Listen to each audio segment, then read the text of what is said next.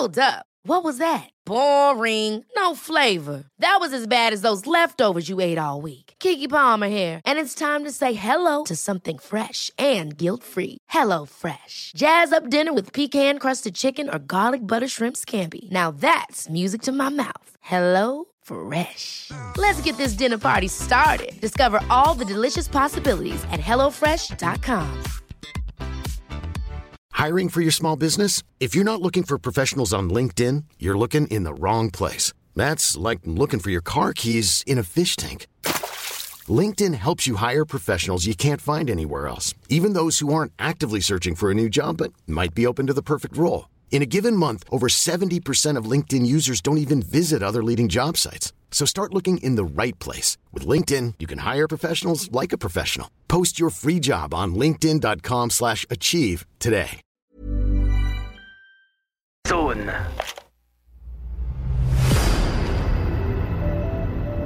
OVNI, phénomènes inexpliqués, témoignages, lumières étranges ou observations, zone parallèle, un lien avec l'inconnu.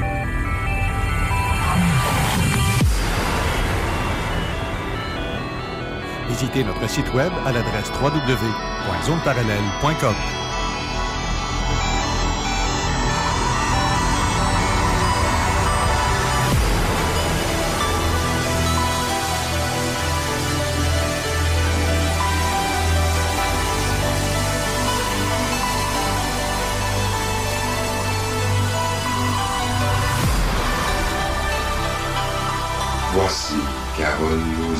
Bon samedi à vous tous et toutes et bienvenue dans la zone parallèle. Bonjour Allô. Steve. Comment ça va? Ça va bien toi-même? Ah, brûlé pas mal. Ah ouais? Oui, on travaille beaucoup ces derniers temps, mais euh, ça va très bien. Grosse semaine. Oui, des grosses semaines, comme d'habitude. Ouais, mais t'as l'air d'avoir du plaisir. Ah, ben oui, ça c'est sûr. Je me fais du fun euh, pas mal. euh, je ben, je m'aventure vers des terrains moins explorés, fait que c'est- ça devient plus trippant encore. Ouais. Mis à part mon anniversaire cette semaine, le 24 février, c'est pas une date très. euh, pas le fun, hein?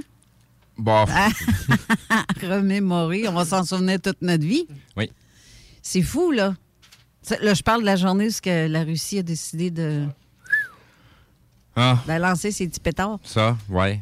Mais, tu Ce sais, qui, on- est, ce qui est bizarre, c'est que de- de- de- de- du jour au lendemain, on parle plus de virus, on parle plus de rien. Ah Là, ben. c'est l'Ukraine, hein, puis tabarouette, hein? Ah, ben là, c'est sûr. Mais si tu veux en, en parler, on va embarquer dans, dans des gros sujets parce qu'il y a pas mal de stock qui est en, qui, qui- qui est en circulation Ah, présentement comme information. J'en vois passer Il y a beaucoup. beaucoup de frimes que les médias sont en train de nous passer avec des vidéos puis des images. Il y a même un journal euh, télévisé en Espagne qui s'est fait pogner à utiliser des images vidéo d'un jeu vidéo en faisant croire que ça se passait entre la Russie et l'Ukraine à Kiev. Fait que Ah, puis il y a des images aussi qui ont été euh, plein- reprises, qui datent Ouais, de ouais, c'est quelques toutes des années. affaires de bullshit qui sont en train de nous sortir Je en pleine pas. face. euh, des, des- Mais des- euh, on va faire attention à ce qu'on dit quand même. Ah, non, non, mais- j'ai les preuves. Désolé, je ferai pas attention à quelque chose euh, à laquelle j'ai les preuves devant moi, là. Fait que, euh, garde, puis c'est accessible à plein de monde, là. Faut arrêter de fermer les yeux, là, puis euh, faut s'enlever deux doigts dans le nez, là.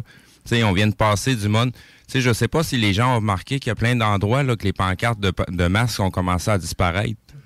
Ben oui. C'est bizarre, c'est quoi qui se passe? À part l'Ukraine, puis euh, pas tant de trucs, comment ça se fait que ça vient de switcher en one shot, là? Ah, ben là. Allô, réveillez-vous. Mais euh, sinon, tu savais Alors que... là, je continue à avancer, là. Tic-tac, tic-tac, tic-tac, là. C'est le oui. temps de vous réveiller, sinon euh, vous allez tomber en bas du précipice. Ouais. Appelez-moi pas ce matin, en passant, je vois le téléphone sonner. J'ai pas le temps de vous répondre pendant que je parle. C'est pas évident pour moi de faire tout en même temps. Fait que... Mais sinon, euh, j'ai discuté avec une amie ce matin. Euh, Raymond va être content de savoir ça. J'ai euh, la personne en tant que telle. Premièrement, bonjour Raymond. Bonjour Carole. Ça va bien? Ouais, très bien, très bien, très bien. Mon Men in Black préféré. Effectivement, effectivement. Je te reparlerai de ça tantôt un petit peu quand je prendrai le, le volume. Là. ouais, t'as eu de la visite chez vous, toi aussi, quand t'es parti.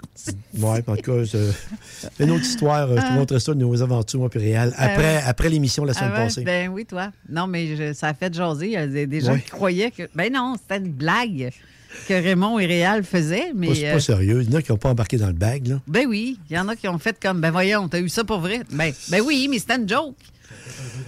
Attends un petit peu, je vais ton micro, je pense qu'il était pas ouvert. Vas-y, qu'est-ce que t'as dit, Réal? Ça fait un peu d'Orson Welles. Euh, un peu, un peu. Tu sais que Jean Cazot a fait une On joke était comme trop ça dans sérieux, le temps. ça a l'air. Hein, Jean Cazot a fait une joke comme ça dans le temps. Euh, Il je était veillé, je pense que c'était CGRC ou CGRP, je m'en souviens pas lequel des radios, mais euh, toute son histoire se passait dans le coin de Donnacona.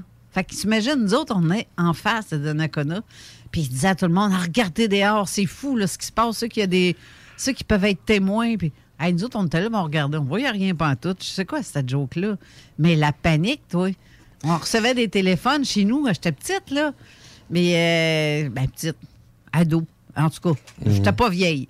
Euh, Puis ça- il y a du monde qui appelait chez nous, checker, check, il parle de ça radio, vois-tu quelque chose de chez vous? Parce que nous, on avait quand même une vue de, de l'autre côté du fleuve. Mais c'était une vraie joke, là. Mais pour revenir à ce que Steve disait tout à l'heure, l'information qui est véhiculée, euh, les inquiétudes que les gens vivent, que ce soit avec euh, l'Omicron ou encore l'actuelle euh, Ukraine, regardez bien, il y a deux ans, quand on a eu le premier confinement, euh, moi, j'ai toujours un bon sens de l'humour. Alors, j'ai, devant la maison chez moi, j'ai sorti, tu as dû le voir sur mon Facebook, ça, Carole, mais ça fait déjà deux ans. J'ai sorti une table avec, euh, j'ai une grosse collection militaire, puis j'avais plein de, casques, de, de, masques à gaz. Alors, je n'avais peut-être une vingtaine sur la table. J'avais marqué, euh, parce qu'il il, il parlait, commençait à parler de masques, il commençait à mettre des masques, puis euh, on n'avait même pas encore de, de piqûres dans ce temps-là pour de, de vaccin. Alors j'avais mis une table de même, c'était en avril, alors c'était une farce que je faisais. J'avais mis euh, des masques et puis j'avais marqué un carton en dessous tout mal écrit, plein de fautes, masque à vendre, sauvez vos vies, tu sais, puis sauvez, euh, accent aigu, vos vies, pas de E. J'ai marqué euh, pas cher, puis il y avait des signes de pièce. Ben, crois-le, crois-le pas, là. Ça, a été une farce que j'ai mis. Ben, maudite merde, excusez. Il y en a qui m'ont appelé pour voir si j'en avais, les- combien est-ce que j'ai faisais mes masques. Parce qu'il y- avait peur de- dans la Ah, première. Que, c'est pour dire que ce qui est véhiculé par les médias, il faut, t'sais, faut en prendre puis en laisser pas mal. Puis avoir un certain jugement, comme ils disent d'ailleurs au début de l'émission, c'est d'avoir un certain jugement, puis faire attention. Parce que c'est là que j'ai réalisé vraiment, j'ai dit c'est une farce que je faisais. Et puis j'ai débordé auprès de gens qui m'ont pris au sérieux. C'est fou. Ça avait l'air d'une patente comique. Je- je- je- J'avais, j'avais juste les yeux, avait ma tuque ca- calée. Tu sais, c'était, un gag que je faisais. Mais ça a atteint une partie, infime, oui, mais une partie de la population. Mais c'est c'est ça que je trouve euh, un, un petit peu euh, aberrant de voir les gens à quel point ils sont sur le pilote automatique, puis les, les, les règles les plus basiques ont même pas été observées, puis on se lance tête première vers euh, quelque chose qui, qui, qui, qui, qui va probablement nous mener à notre propre perte. C'est comme si l'instinct de survie là, que les gens ont, il n'est pas très, très élevé, mettons. Non, du tout. Puis euh, je te dirais, au niveau des médias, euh, en publicité, j'ai, côtoyé des stations de radio ici bien avant de faire l'émission avec Carole. Quand tu annonces quelque chose, mettons, surtout à, à la, à la télévision, au visuel, ben, euh, il y a 10% de la population, c'est ça. C'est ça qu'il me faut. C'est un produit qui vient de sortir, qui va me faire pousser les cheveux, il va faire n'importe quoi. Si, Ah, tu mets, c'est drôle, oui. si tu mets la personne avec un sarreau de laboratoire, c'est le professeur Pronk, là, ils vont dire, hey, là, tu montes à 35% de crédibilité au niveau de la population. Juste parce qu'il y a un cerveau blanc. Juste parce qu'il y a un sarreau blanc. Puis un certain âge, plus tu mets un monsieur de 50 ans, Chamboire. ben, c'est ça. moi. Elle avait oublié celle-là. Mais c'est des illustrations en caricature qu'on fait actuellement, mais moi, juste que ça marche. Oui. Puis euh, je regarde. Ben, t'as- juste à t'intéresser un peu plus, tu sais, aux côtés du, euh, du comportement humain. Euh, tu sais, comme avec l'expérience de Milgram, il y a eu euh, des, des panoplies de, de- de- d'expériences qui ont été faites avec des messieurs et des madames, tout le monde. Puis ce qui en ressort de ces recherches-là, ça n'est aberrant, là. C'est comme un Les- réel, mon. les, les gens sont prêts à gober du n'importe quoi sans même vérifier, puis ils sont prêts à répéter comme des perroquets, puis à affirmer que c'est vrai sans Ouais. même avoir vérifié par eux-mêmes. C'est ce qu'ils sont en train de dire, c'est vrai ou pas. Là. C'est ce que Réal disait tout à l'heure avant d'entrer en onde, on jasait, et puis euh, il disait ça sur une source, tu la prends, oui, mais vérifie ta source. de où est-ce que ça vient, puis Oui. qu'est-ce qui peut contre. tu sais, Mais c'est fatigant, ça. Alors, les gens le font pas, ils prennent, c'est du cash. Alors, euh, c'est comme ça. Euh, je vous redonne euh, votre round-up, là. On a embarqué dedans. un peu. Mais je trouve ça fou, là, le- en passant, cette nuit à 3 heures du matin, observation de beaux star shells euh, en même temps, encore dans les montagnes, dans la région de Portneuf. 3 heures du matin. Ils sont levés de bonne heure. euh. Ils préparent actuellement euh, le- les opérations du CGIA. Ça, c'est les manœuvres nordiques qui, normalement, s'opèrent dans l'extrême nord du Québec ou encore sur la terre de Baffin. Alors, les premiers stages se font au niveau de la base. Après ça, les déploiements se font par après. Alors, il y a beaucoup de nouveaux. Alors, ils familiarisent avec tous ces équipements-là. Ouais. Mais bonne observation, hein, soit dit en passant. Ben ouais, ben c'est parce que ma, ma copine m'a écrit ce matin, puis elle m'a fait remarquer un petit quelque chose aussi que je dois parler. Je dois en, en parler parce que ça a un lien avec l'émission qu'on a aujourd'hui. C'est qu'elle me dit que depuis quelques mois, quel- quelques semaines, même ces derniers temps, le côté sensitif est beaucoup plus euh, présent pour elle, mais comme pour plusieurs d'ailleurs, parce qu'il y en a beaucoup qui ont. J'ai remarqué ça, euh, même pour moi-même. Quand j'ai des visions, mes visions sont vraiment claires, là, comme jamais ils ont été claires de ma vie. Et depuis, je dirais, deux, trois ans, là, ça, c'est très intense. Quand je reçois un message, mais clair dans ma tête, c'est c'est fou, là. Puis elle, euh, on discutait justement de ça, mais je, je compare ça à quand on a des visions, qu'on on sent des présences euh, fantomatiques, qu'on s'entend, ou euh, peu importe, là, quand on sent des présences dans une pièce quelconque ou un endroit quelconque, euh, plus ça va, plus qu'on en ressent. Je ne sais pas si c'est un croisement d'une zone parallèle à la nôtre qui est plus présente ou c'est parce qu'on est tous un petit peu plus éveillés. Mais il y a un petit quelque chose qui se trame. Puis, euh, en tout cas, pour moi, comme elle, elle me disait, euh, Karine, c'est que le, le- c'est pas que tu es plus intelligent, mais euh, un petit quelque chose de plus, mais ça vient pas du cerveau, dans le fond. Ça, c'est le cerveau du cœur, comme on dit. C'est là que ça devient beaucoup plus. le, le sensitif vient du cœur, ben, du ventre, et non de la tête. Puis plus ça va, plus qu'on voit des gens qui sont encore beaucoup plus sensitifs et ouverts à ça, ou qui captent beaucoup plus qu'avant. Je ne sais pas s'il y a de quoi. Y a-t-il une antenne qui a été. euh, Mais, euh, mais d'avance, Carole, là-dessus, euh, avec les dernières deux années qu'on vient de vivre, la majorité des gens ont les nerfs plus à vif. Puis quand tu as les nerfs plus à vif, ton, ton, ton percipient est beaucoup plus allumé que normal. ton cerveau? Que si, justement, Oui, mais c'est pas le cerveau qui capte. ben, C'est le. c'est Ouais, mais ta glande, ta glande pinale, elle, elle fait quoi, là? Ouais, non, c'est le cerveau. euh, Ça, c'est Ouais. l'écran mental qui, s'allume peut-être un peu plus. Parce que moi, là, c'est pas quand tu es nerveux que tu vois, c'est quand tu es calme, au contraire. Plus que tu es calme, posé et lâche prise Ça- un peu, là, c'est là que tout rentre. Ça dépend. Si, si, si tu es en mode euh, instinct de survie, euh, excuse-moi, là, mais tu es, allumé puis tu réagis vite. Là. Ah, ben, peut-être. Peut-être que, justement, Fait ça a déclenché. Ça a du sens, qu'est-ce que tu dis? Il y, a- ça- y des- il y a des gens comme des militaires qui sont entraînés justement à ça, à, à- à- à les sortir totalement de, de- de leur zone de confort, puis qui ils tombent en mode survie, puis il faut qu'ils apprennent à prendre des, des bonnes décisions. Là. Ben ça, là, j'ai remarqué une autre affaire depuis quelques années parce que j'ai fait un genre de recherche de ce côté-là. Quelqu'un qui a vécu un stress post-traumatique ou un accident ou euh, comme, comme un accident ou euh, peu importe, quelque chose qui les a traumatisés pour un bon bout, là, ou euh, qui ont passé près de la mort ou qui ont fait une, Ah oui. une expérience de mort imminente, reviennent avec des capacités qu'il n'y avait pas avant. Oui.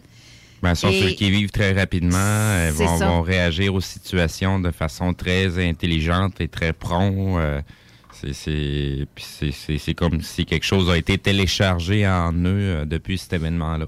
Peut-être que ce qui s'est passé depuis deux ans a réveillé certaines personnes au départ parce que la peur, c'est une forme de Oui. traumatisme. Entre toi et moi, là. Je le vois plus comme une option. Là. Ouais, mais ben, oui, moi aussi, je le vois comme une option, là, mais Ben, c'est un c'est- traumatisme pour quelqu'un qui a peur.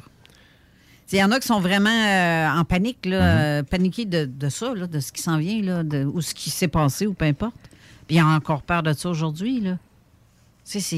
euh, pour, euh, complémenter ce que Steve vient de dire, euh, il y a des militaires, effectivement, qui ont un, un- un modus d'opération.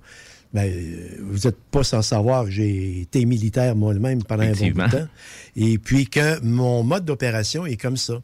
C'est que là, comme actuellement, j'étais en mode très relax depuis... euh, ça m'en prend pas mal. Mais sauf que quand je rentre en mode, euh, on veut dire, alerte, Oui. Ah, je deviens extrêmement actif en cherchant des solutions immédiatement à ce qui m'est pas arrivé. Oui. Et puis ça, ça ouvre également des fenêtres de vision que normalement je vois pas. Tu sais, euh, je dis pas que je vois des fantômes, là, mais que normalement je vois. Ah, je, reçois ça parce que C'est comme si on se met à capter beaucoup plus loin que la ça. normale. On dépasse notre bulle, on voit des choses, on, on appréhende des choses qui sont pas en train de se produire encore, mais on, on les ressent déjà. Ben, puis on commence déjà à réagir en conséquence. tu es, en Notre- t'es en- notre- t'es en train de lire ma pensée. là. C'est- exactement ça. Notre Wi-Fi est rendu en 5G. peut-être, je sais pas. Non, mais c'est. Je ne sais pas, mais, je- mais- c'est vrai, par exemple. Ah oui, ah oui. Hey, je, je- je vous jure, moi, il y a eu des visions que j'ai eues. J'en ai déjà parlé à Mhm. l'émission. Il y a plusieurs fois, j'en, ai parlé une couple de fois. Les visions que j'ai eues en, en août 2020, je vais leur dire, ça ne me dérange pas pas tout de radoter. Mais euh, en août 2020, j'étais assise à l'extérieur avec ma mère et ma soeur sur la galerie chez nous, puis il faisait super beau dehors, chaud. On avait mangé à l'extérieur. Le ciel était d'un bleu euh, immaculé, pas de nuages, rien, tout était beau. Et j'ai vu, c'est comme si je suis comme tombée en, transe, bizarrement. C'est comme tout ce que je vois. Là, présentement, je vous vois d'une façon. Mais à un moment donné, pouf, tout s'était enlevé pour avoir une autre vision, comme si j'avais une autre paire de yeux qui voyait d'autres choses. Vous êtes plus là, ce que je vois, c'est autre chose. Puis après ça, c'est revenu à la normale. Assez, ça m'a comme euh, saisi, parce que ça, c'était vraiment intense comme euh, vision. Et puis je voyais une fissure dans le ciel qui, m- qui est apparue de la couleur du soleil. La fissure était quand même assez grande. Je te jure assez que ça me semblait réel qu'après cette vision-là, j'ai regardé si elle n'était pas là, en réalité. Je la voyais pas, là, on s'entend. Mais ça m'est apparu pareil et ça me disait a quelque chose de gros qui s'en vient, que les gens allaient être divisés, la population allait être divisée, qu'on allait avoir euh, un grand choix à faire et que plusieurs allaient en mourir et que ma famille n'en serait pas épargnée. Qu'est-ce que ça veut dire? Il n'est pas question de rien à date. Là. On ne parlait pas du vaccin, on parlait pas de, de guerre, ou de rien de tout ça. Et là, je me suis dit, coudon, qu'est-ce qui va se passer dans le monde dans pas long pour que j'aie eu ce genre de vision-là? Est-ce que c'est euh, une tragédie euh, naturelle ou provoquée? Ça peut-tu être à cause de, du COVID ou d'un vaccin? Mais tu sais, tout ça, là, je me, ou, je, me, je me la posais la question sérieusement, mais il y a à peu près deux mois, j'ai remercié mon guide de m'envoyer ces images-là parce qu'en en partant, je disais, c'est toi qui m'envoie, qui me parle de même, là, puis qui m'envoie des, des messages sur mon écran mental. Ça serait le fun que tu sois plus clair quand tu le fais. Parce que il faut que je devine, ça m'énerve. Moi, donne-moi tout au complet ou donne-moi rien pas tout. Faut pas que. Non, j'aime bien avoir quelque chose. Mais c'est de deviner que c'est plate. Parce que il me donne pas la suite du message. Ça, c'est gossant. Et dans la même période de cette vision claire-là, j'ai eu aussi une autre vision. J'étais assis sur, euh, encore une fois, sur ma galerie extérieure. Je me suis levé la tête et l'image de ce que je vois a changé pour une autre image, mais dans la même position. Et j'ai vu de la fumée noire passer entre deux maisons. Après ça, c'est revenu, tout comme plus rien. J'ai regardé mon chum, je pense que il y a une maison qui va passer au feu dans la rue. Puis prochainement. Ça sera pas dans tellement longtemps. Je sais pas c'est où, mais c'est très, très près d'ici. Huit mois plus tard, c'est moi qui passe au feu. Tu vois, on m'a pas dit que c'était chez nous, mais on m'a dit que ça allait arriver. Mais c'était tellement clair comme image. Mais ça, j'aime ça, par exemple, avoir ça dans- en image comme ça. Puis, est-ce que vous vous êtes déjà posé la question si aujourd'hui, ce matin, ce midi, êtes-vous vraiment là? hein? Qu'est-ce qui dit qu'on n'est pas mort cette nuit, mais qu'on est ici parce qu'on continue de vivre comme on vit à tous les jours, mais en réalité, euh, la réalité n'est plus là, là. C'est comme le jour de la marmotte. À peu près. Parce que je m'étais dit ça ce matin en me levant. Je dis, admettons que. Mais là, c'est là que je fais un parallèle avec les, les fantômes et les, les gens de l'autre monde. Quand on meurt, en partant, les personnes sortent de leur corps, voyagent. Ma mère, elle l'a fait, là. La veille, elle a fait le tour de tout le monde. On l'a tout senti. Elle nous a toutes touchés ou parlé ou apparu. Puis c'est bizarre, ça y est. Ma mère est-tu morte durant la nuit? Mais non, elle n'était pas encore décédée. Mais elle est sortie de son corps, puis elle a fait la tournée de tout le monde. Ou presque tout le monde, mais ceux qui sont capables de sentir, là. Il y en a qui l'ont vu, d'autres c'est comme réveillé à cette heure-là, ou euh, tout dans la période de la même heure. Puis ça, ça, ça me dit, crime, quand tu voyages et que pour eux autres, ce qu'ils voient, c'est qu'ils sont réellement euh, debout à côté de nous, en train de nous parler. Pour certains, ceux qui sont capables de les capter vont répondre, vont entendre. D'autres, ils n'entendent pas. Ils savent qu'il y a quelque chose, mais ils sont pas capables de dire quoi, ni qui. Qu'est-ce qui dit que notre monde n'est pas fait de cette façon-là aussi, à savoir quand quelqu'un meurt? Est-ce que vous me suivez? Je te suis, euh, je pense à la mécanique quantique un peu au travers de ça. Ben oui. Parce qu'on n'a pas vraiment que- grand-chose à t'ostiner aussi. C'est ça. non, c'est comique la manière que tu dis. Mais euh, ou- oui, je, je- conçois ce que tu nous communiques actuellement. là. On, on rentre dans l'abstraction. C'est parce Oui. que c'est une remise à une remise en doute de notre existence. Et on rentre dans la philosophie. là, euh. Non, mais c'est ça pareil. C'est ça, exactement. Euh, Parce que j'en ai fait des enquêtes dans des maisons hantées, Ouais. des lieux euh, supposés hantés. Et je sentais quand il y avait quelqu'un ou quelque chose. Même Richard Glenn, à un moment donné, a voulu nous piéger. Puis il nous envoyait quelque part sans nous dire l'histoire de ce qui se passait là. Fait qu'on s'est ramassé dans. à son- on était allé à son émission, mais avant, il fallait comme passer un test. Il a voulu nous tester. On est allé à Belleuil dans un lieu qui nous a dit voilà, je te dis pas qu'est-ce qu'il y a là, je te dis pas ce qui est arrivé. C'est à toi de voir euh, si tu vas m'arriver avec quelque chose ou pas. Mais quand on est arrivé là, j'ai senti la présence d'une femme qui se trouvait être la sœur. Et c'est ce que j'ai dit à la dame. C'est ta sœur qui est ici. Comment je peux savoir que sa sœur est décédée? Je ne la connaissais même pas, cette dame-là. On m'a envoyé à un lieu où ce que j'ai tout décrit. Puis on est deux à avoir eu des, senti- des, des- des sensations euh, fortes et des réponses claires. C'est qu'on parlait comme euh, il y a un suicide ou une mort euh, vraiment euh, très tragique là-dedans. Fait que puis je disais, on lui disait, c'est ta sœur qui est ici. La dame s'est mise à éclater, éclater en sanglots. Puis c'est là que le soir, à un moment donné, et même qu'il y a une table en verre assez épais, je dirais quasiment un centimètre d'épais, là. C'est quand même assez épais. Elle a éclaté devant nous en plus. Avec un méchant courant d'air froid, là, sur le cou. Puis ça a fait comme, ben, regarde. On peut pas dire qu'on sent pas quand on dit quelque chose, puis qu'on n'est pas au courant de l'histoire, puis qu'on se trompe pas. C'est quelque chose, là. Mais comme j'ai déjà euh, jasé avec Jean là-dessus, il y a des gens qui, euh, dans leur capacité, en fait, sont plus percipients que d'autres. Sais, comme moi, par exemple, je suis très. Il il y a une muraille, là. Tu sais, avant que. La grande muraille de Chine. C'est ça, que j'admette que c'est ça. Je rencontre peut-être des entités, puis je m'en rends même pas compte. Pour moi, c'est des gens vivants. Ben oui. Mais alors que toi, tu as la capacité, de- de- de- le filtre, tu l'enlèves, puis tu es, capable de recevoir ça un peu comme un enfant. Son jugement n'est pas encore blindé de toutes sortes d'artifices. Alors, c'est ça qui, qui, qui te donne cette ouverture sur euh, cette capacité de, de recevoir de l'information. Parce que, tu sais, il y a- il y a- dans le commun des mortels, il y a pas mal de filtres qui, comme, euh, comme Raymond parle, qui se rajoutent. Il n'y a pas juste ça. Il y a la peur, l'inconnu, l'ego. euh, il y en a des trucs, là, avant de pouvoir euh, dire qu'on on- on perçoit la, la- la- la réalité ou le, le petit monde subtil qui est alentour de nous. C'est ça, le monde subtil. Exact. C'est carrément ça. Mais c'est ça, mais ce qui fait quand on meurt, en fait, c'est un peu ce qu'on vit là. là. C'est une continuité, mais autrement. Fait Qu'est-ce qui nous dit qu'on n'est pas mort cette nuit? Qu'est-ce qui dit qu'on n'a pas été bombardé cette nuit? Parce je le dis en rien, là. Mais qu'est-ce qui dit qu'on est réel là, ce matin? Parce que je conçois, puis je suis consentant d'être réel aujourd'hui.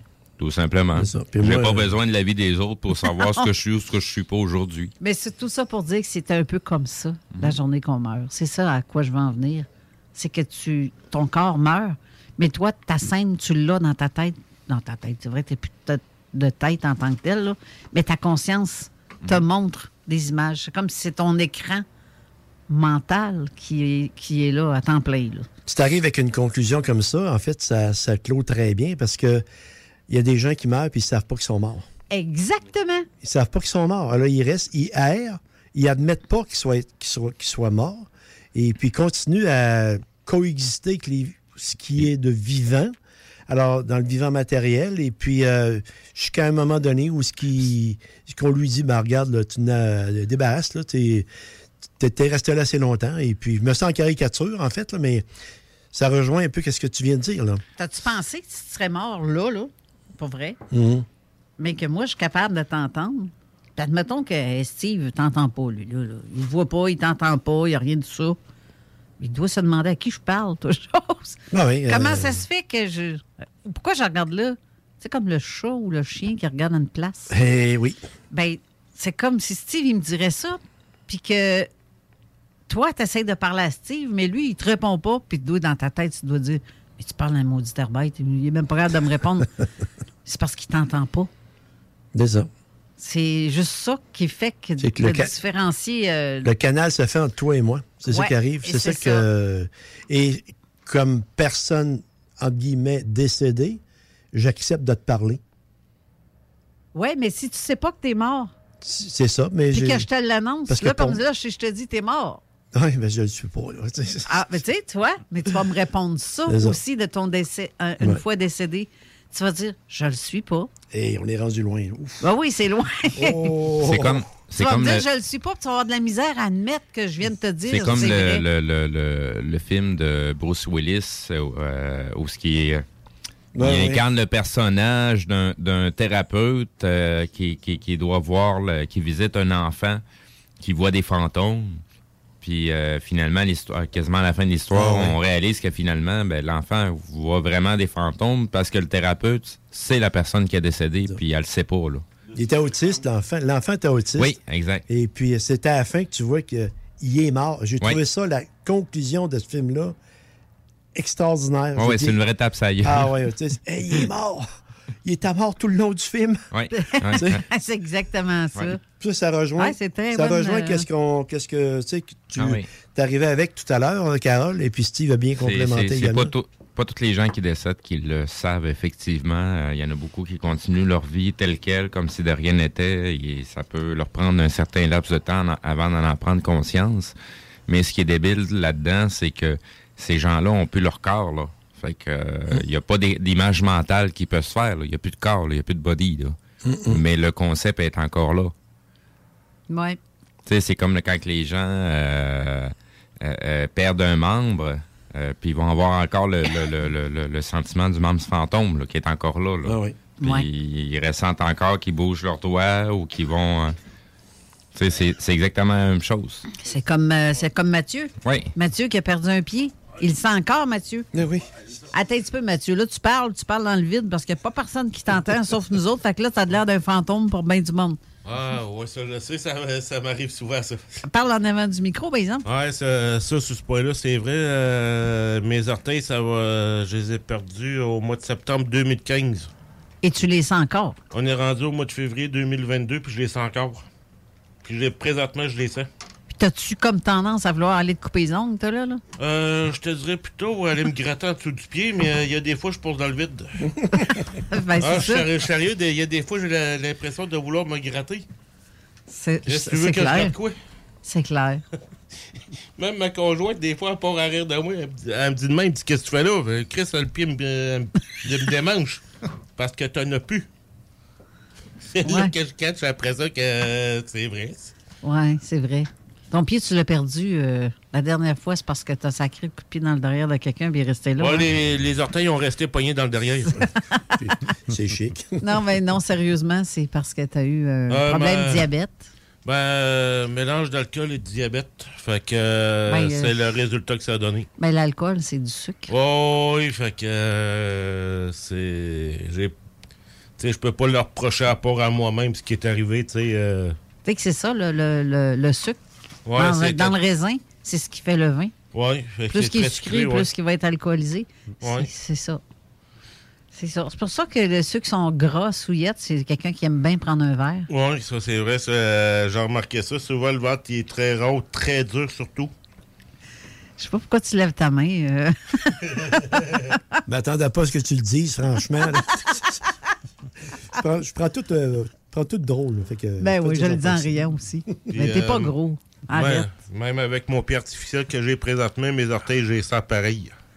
C'est spécial. Ouais, c'est assez, oui. Pourquoi tu me faisais une, une, une simagrée, toi, là? Parce qu'on est rendu à la pause. Ah ben oui, regarde donc ça. Hey, c'était le- c'est l'horloge que tu me pointais. Ça, je te euh, faisais un signe aussi. hein. OK. En, re- en revenant de la pause. Tu vois, vous êtes des fantômes, puis je vous ai pas capté. Fait que j'ai. Ben, c'est ça, j'allais dire, je me sentais comme un fantôme, tu me vois pas. On va aller à la pause, justement, puis on revient tout de suite après pour parler avec euh, Raymond et Réal de vos nos Men in Black. On va parler de vos, euh, vos cas que vous voulez nous, nous faire connaître ou. euh, ben, c'est ça, Découvrir. découvrir exactement. Fait qu'on revient tout de suite après. Hey, il part pas. Pourquoi qu'il part pas? Paye sur play. Mon écran, il est gelé.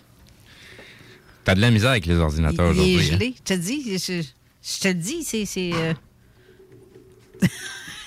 J'ai beau essayer. Ah, un peu. Non, mon écran est gelé complètement. Hey, on va tout... normal, c'était quelque chose d'ouvert. Ah, ben, gadon. Qui qui a ouvert ça là? Je suis là-dessus sais depuis pas. tantôt. C'est toi qui es derrière l'écran. T'as pas mis la bonne affaire, fait que c'est celui-là ici. L'alternative radio. Téléchargez notre appli. Provan, spécialisé en pièces usagées pour ton pick-up, ton troc ou ta vanne. Vente et service. On rachète même ton vieux pick-up.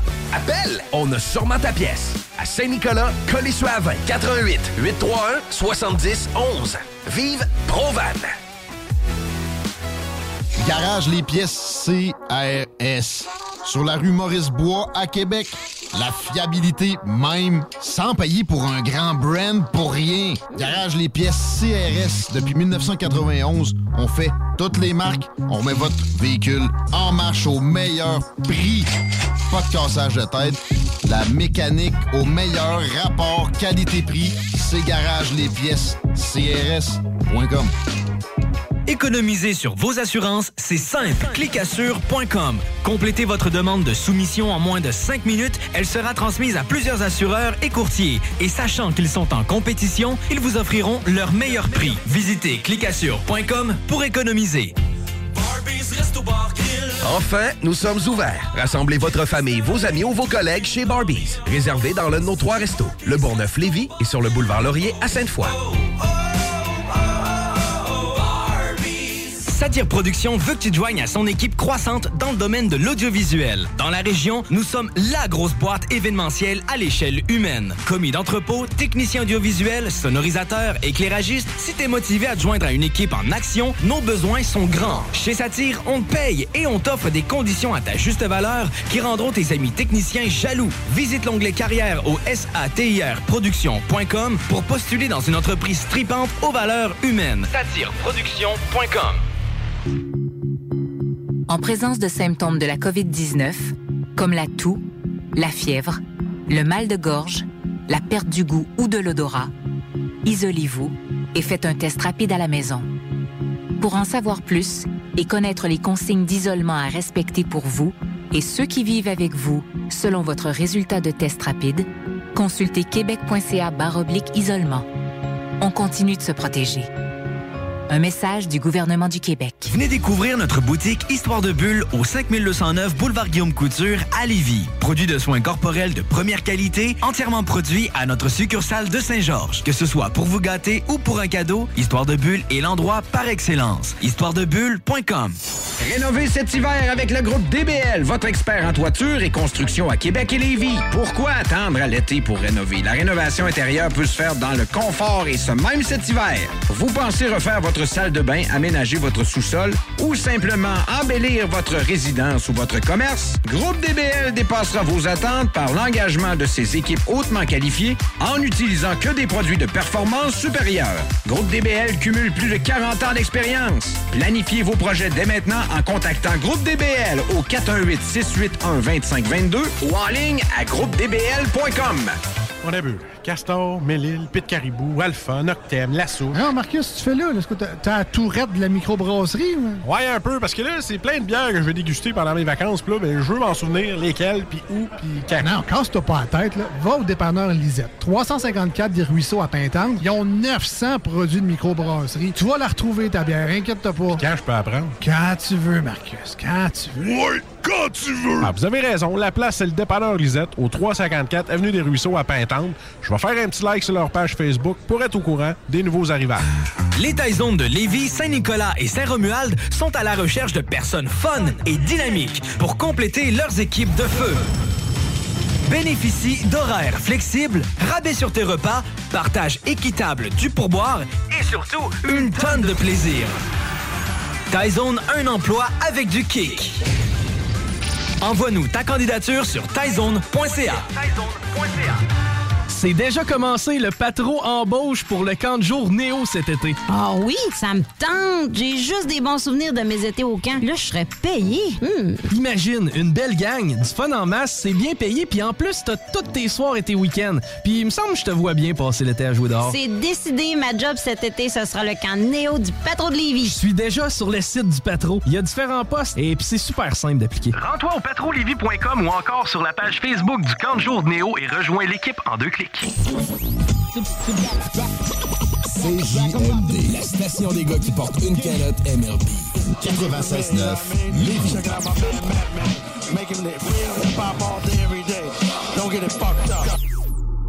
Avertissement. Cette émission a pour but de porter l'auditoire à réflexion. C'est pourquoi la direction de la station souhaite vous rappeler que chaque affirmation mérite réflexion. Il ne faut rien prendre comme vérité simplement parce que c'est dit, car tout ceci demeure des théories ou la perception de chacun. Nous vous recommandons de garder un esprit critique et sceptique sur ce que vous entendez ici comme ailleurs. Bonne écoute, bonne réflexion. Bienvenue dans la zone.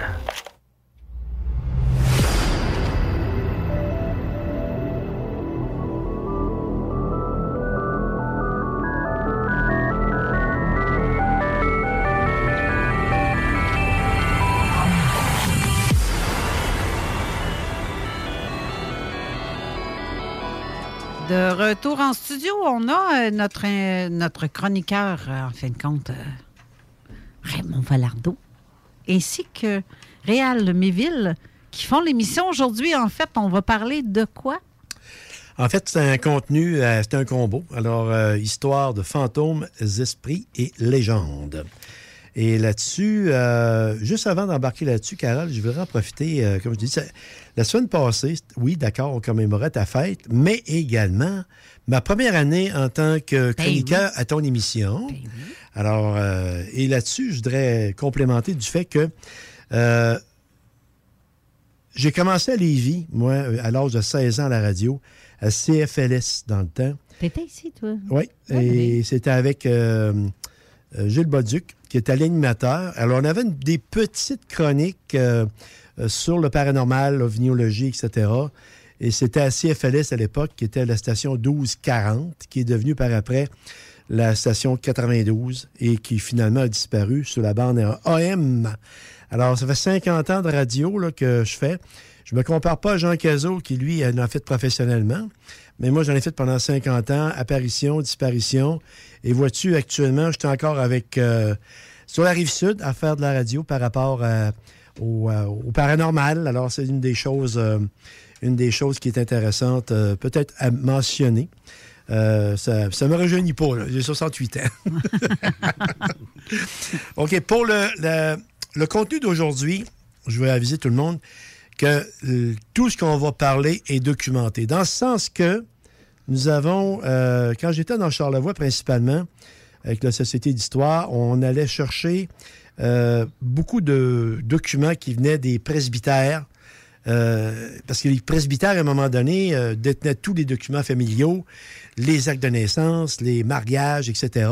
Et évidemment, l'Église est devenue ce qu'elle est. Il n'y a plus autant de personnes qui assurent la pérennité de ça. Alors, ils ont, délesté tous les, euh, actes notariés de, pas notariés, mais des actes de naissance, de mariage euh, à l'État civil du Québec.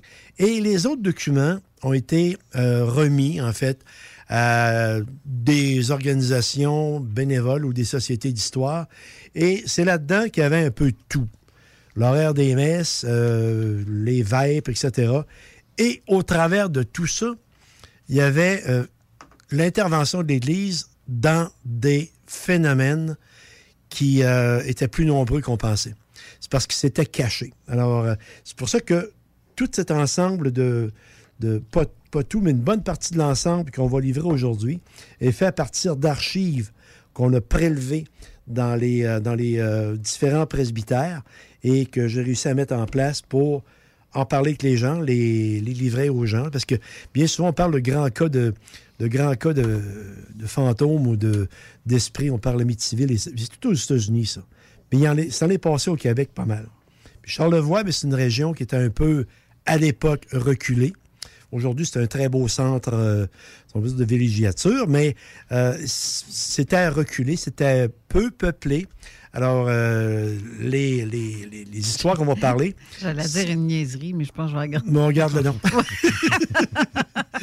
c'est ça, ça fait que je connais encore pas mal de monde dans Charlevoix. Euh, moi aussi. Non, mais c'est un vraiment beau spot. par Oui, effectivement. Ça, là, c'est le- c'est très euh, utilisé aussi au niveau cinéma? Oui, effectivement. J'ai demeuré là 20 24 ans, en fait. euh, Pas vrai? Oui, effectivement. Je suis arrivé là avec une blonde, je suis parti avec une autre blonde. J'ai passé une entre les entre les deux. Entre deux montagnes. Alors, c'est ça. Comme j'ai dit, j'aime bien rire. Alors, euh, la première histoire qu'on va parler, c'est euh, la fille possédée.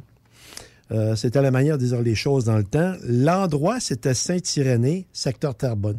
Ça, à côté de la Malbaie, là, vous, Ouais, avez, ouais. vous avez un petit secteur qui s'appelle Terrebonne. Alors, c'est un petit bled, et puis euh, il y a peut-être euh, 200 personnes qui demeurent là.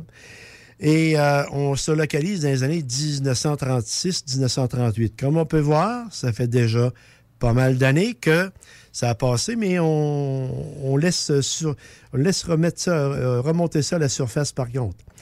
Euh, c'est l'histoire de Joseph Gauthier qui se marie en 1872. Il aura neuf enfants, dont, évidemment, c'était à la mode dans ce temps-là. oui. Là-dedans, deux filles ont été adoptées pour en avoir au total 11. Alors, c'était des grosses familles. Euh, éventuellement, tout le monde travaillait sur euh, la ferme. Euh, je pense qu'on a vu le temps d'une paix, alors ça illustre très bien euh, cette, euh, en- pas en caricature, mais en, forme la vie de cette région-là. Gabrielle, une des filles adoptées, il ne savait pas d'où ce qu'elle venait, parce que dans ce temps-là, c'était les enfants illégitimes. Alors, c'était l'Église qui donnait l'enfant à une famille. Tu poses pas de questions d'où est-ce que ça vient. Ça va, ça va être ton enfant, on va l'enregistrer au greffe, etc. Et Gabrielle était une petite fille normale qui euh, jouait avec ses frères et sœurs. Euh, elle travaillait un petit peu également euh, sur la ferme à l'époque, une ferme avec des poules. C'était une mini, une mini basse-cour. Alors, elle était très, très, très normale. Et soudainement, elle est devenue plus active. Aujourd'hui, on aurait appelé ça un enfant hyperactif. Euh, dans ce temps-là, ben, euh, c'était pas un diagnostic qui était tellement reconnu. C'est ça, il n'y avait pas ça, le TDAH ou Non, peu non, non. importe, il n'y avait pas ça dans le temps. Alors, les, euh, les médicaments pour ça, c'était, ben, elle est hyperactive, là, elle n'est pas normale, puis euh, là, elle sort sa langue, puis elle devient euh, grossière, un peu, un peu méchante avec ses frères et sœurs. Allumé mon micro. Elle a-tu essayé de tourner sa tête sur elle-même sur 360 degrés comme dans l'exorciste?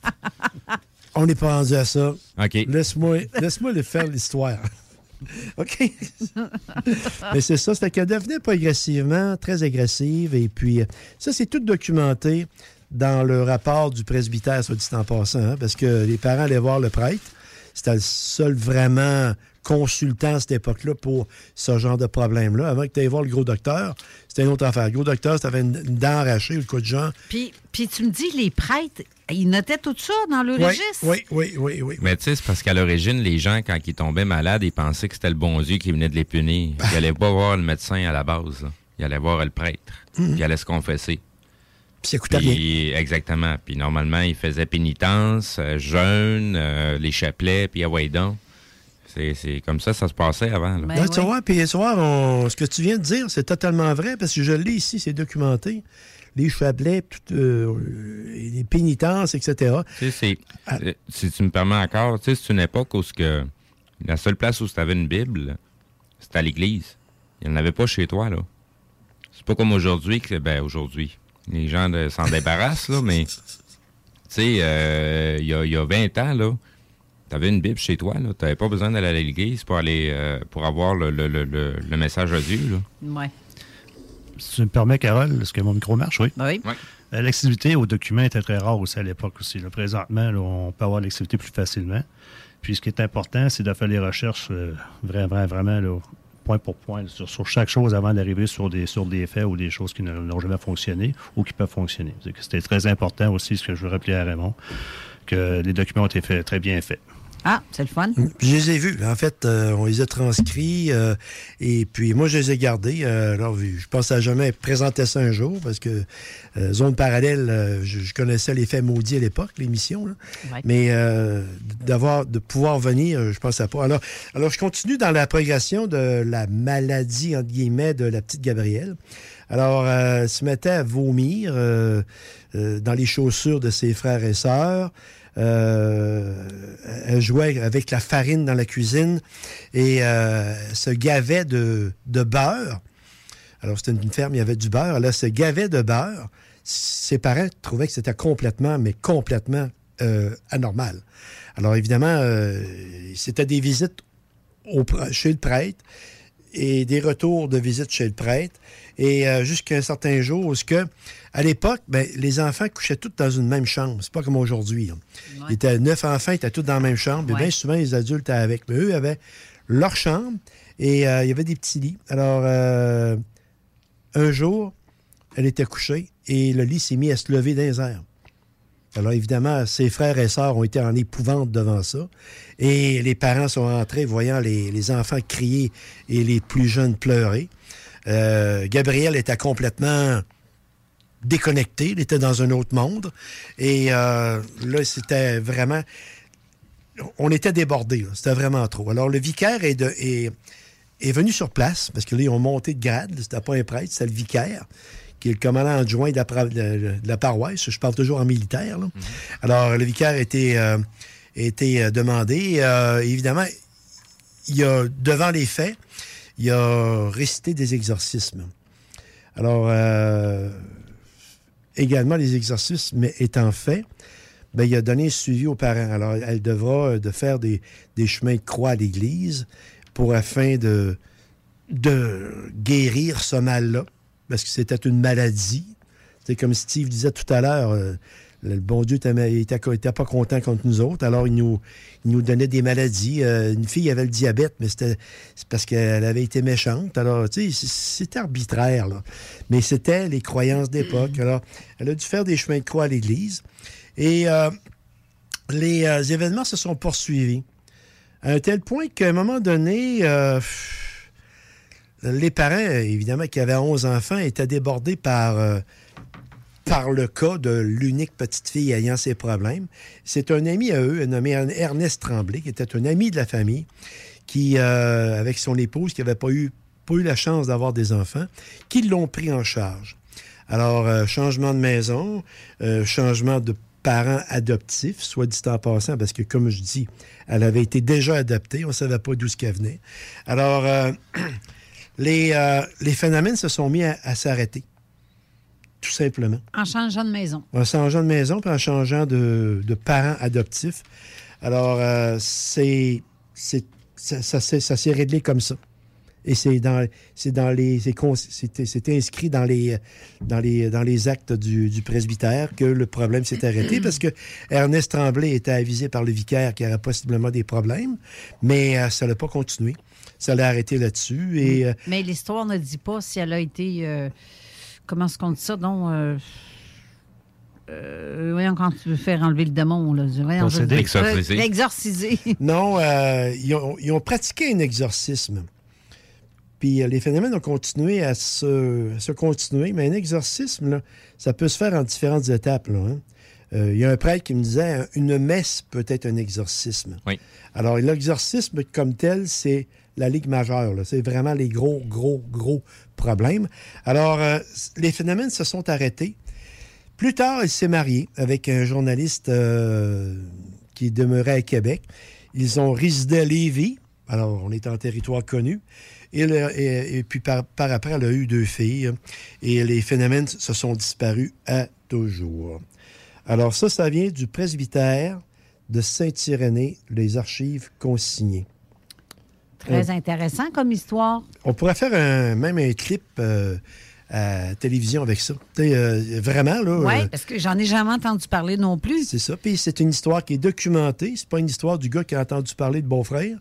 Ou encore, tu sais, que c'était un- un- euh, des ragots de, de- de village, parce que c'était très fort, les ragots de village dans ce bout-là. là. Mais je sens que ton histoire va se promener dans d'autres euh, endroits. Va devenir encore plus euh, Possible. publicisée. Possible. Alors, Qu'est-ce qui fait la beauté des- de l'accessibilité aux documents? Tu, tu veux dire qu'il y a des gens qui, qui, qui sont dans d'autres émissions, qui nous écoutent et qui reprennent nos informations Ouais, pour genre. les sortir de façon... euh, je spécule. Oui, moi aussi. Mais moi, je, genre, ça peut être ça.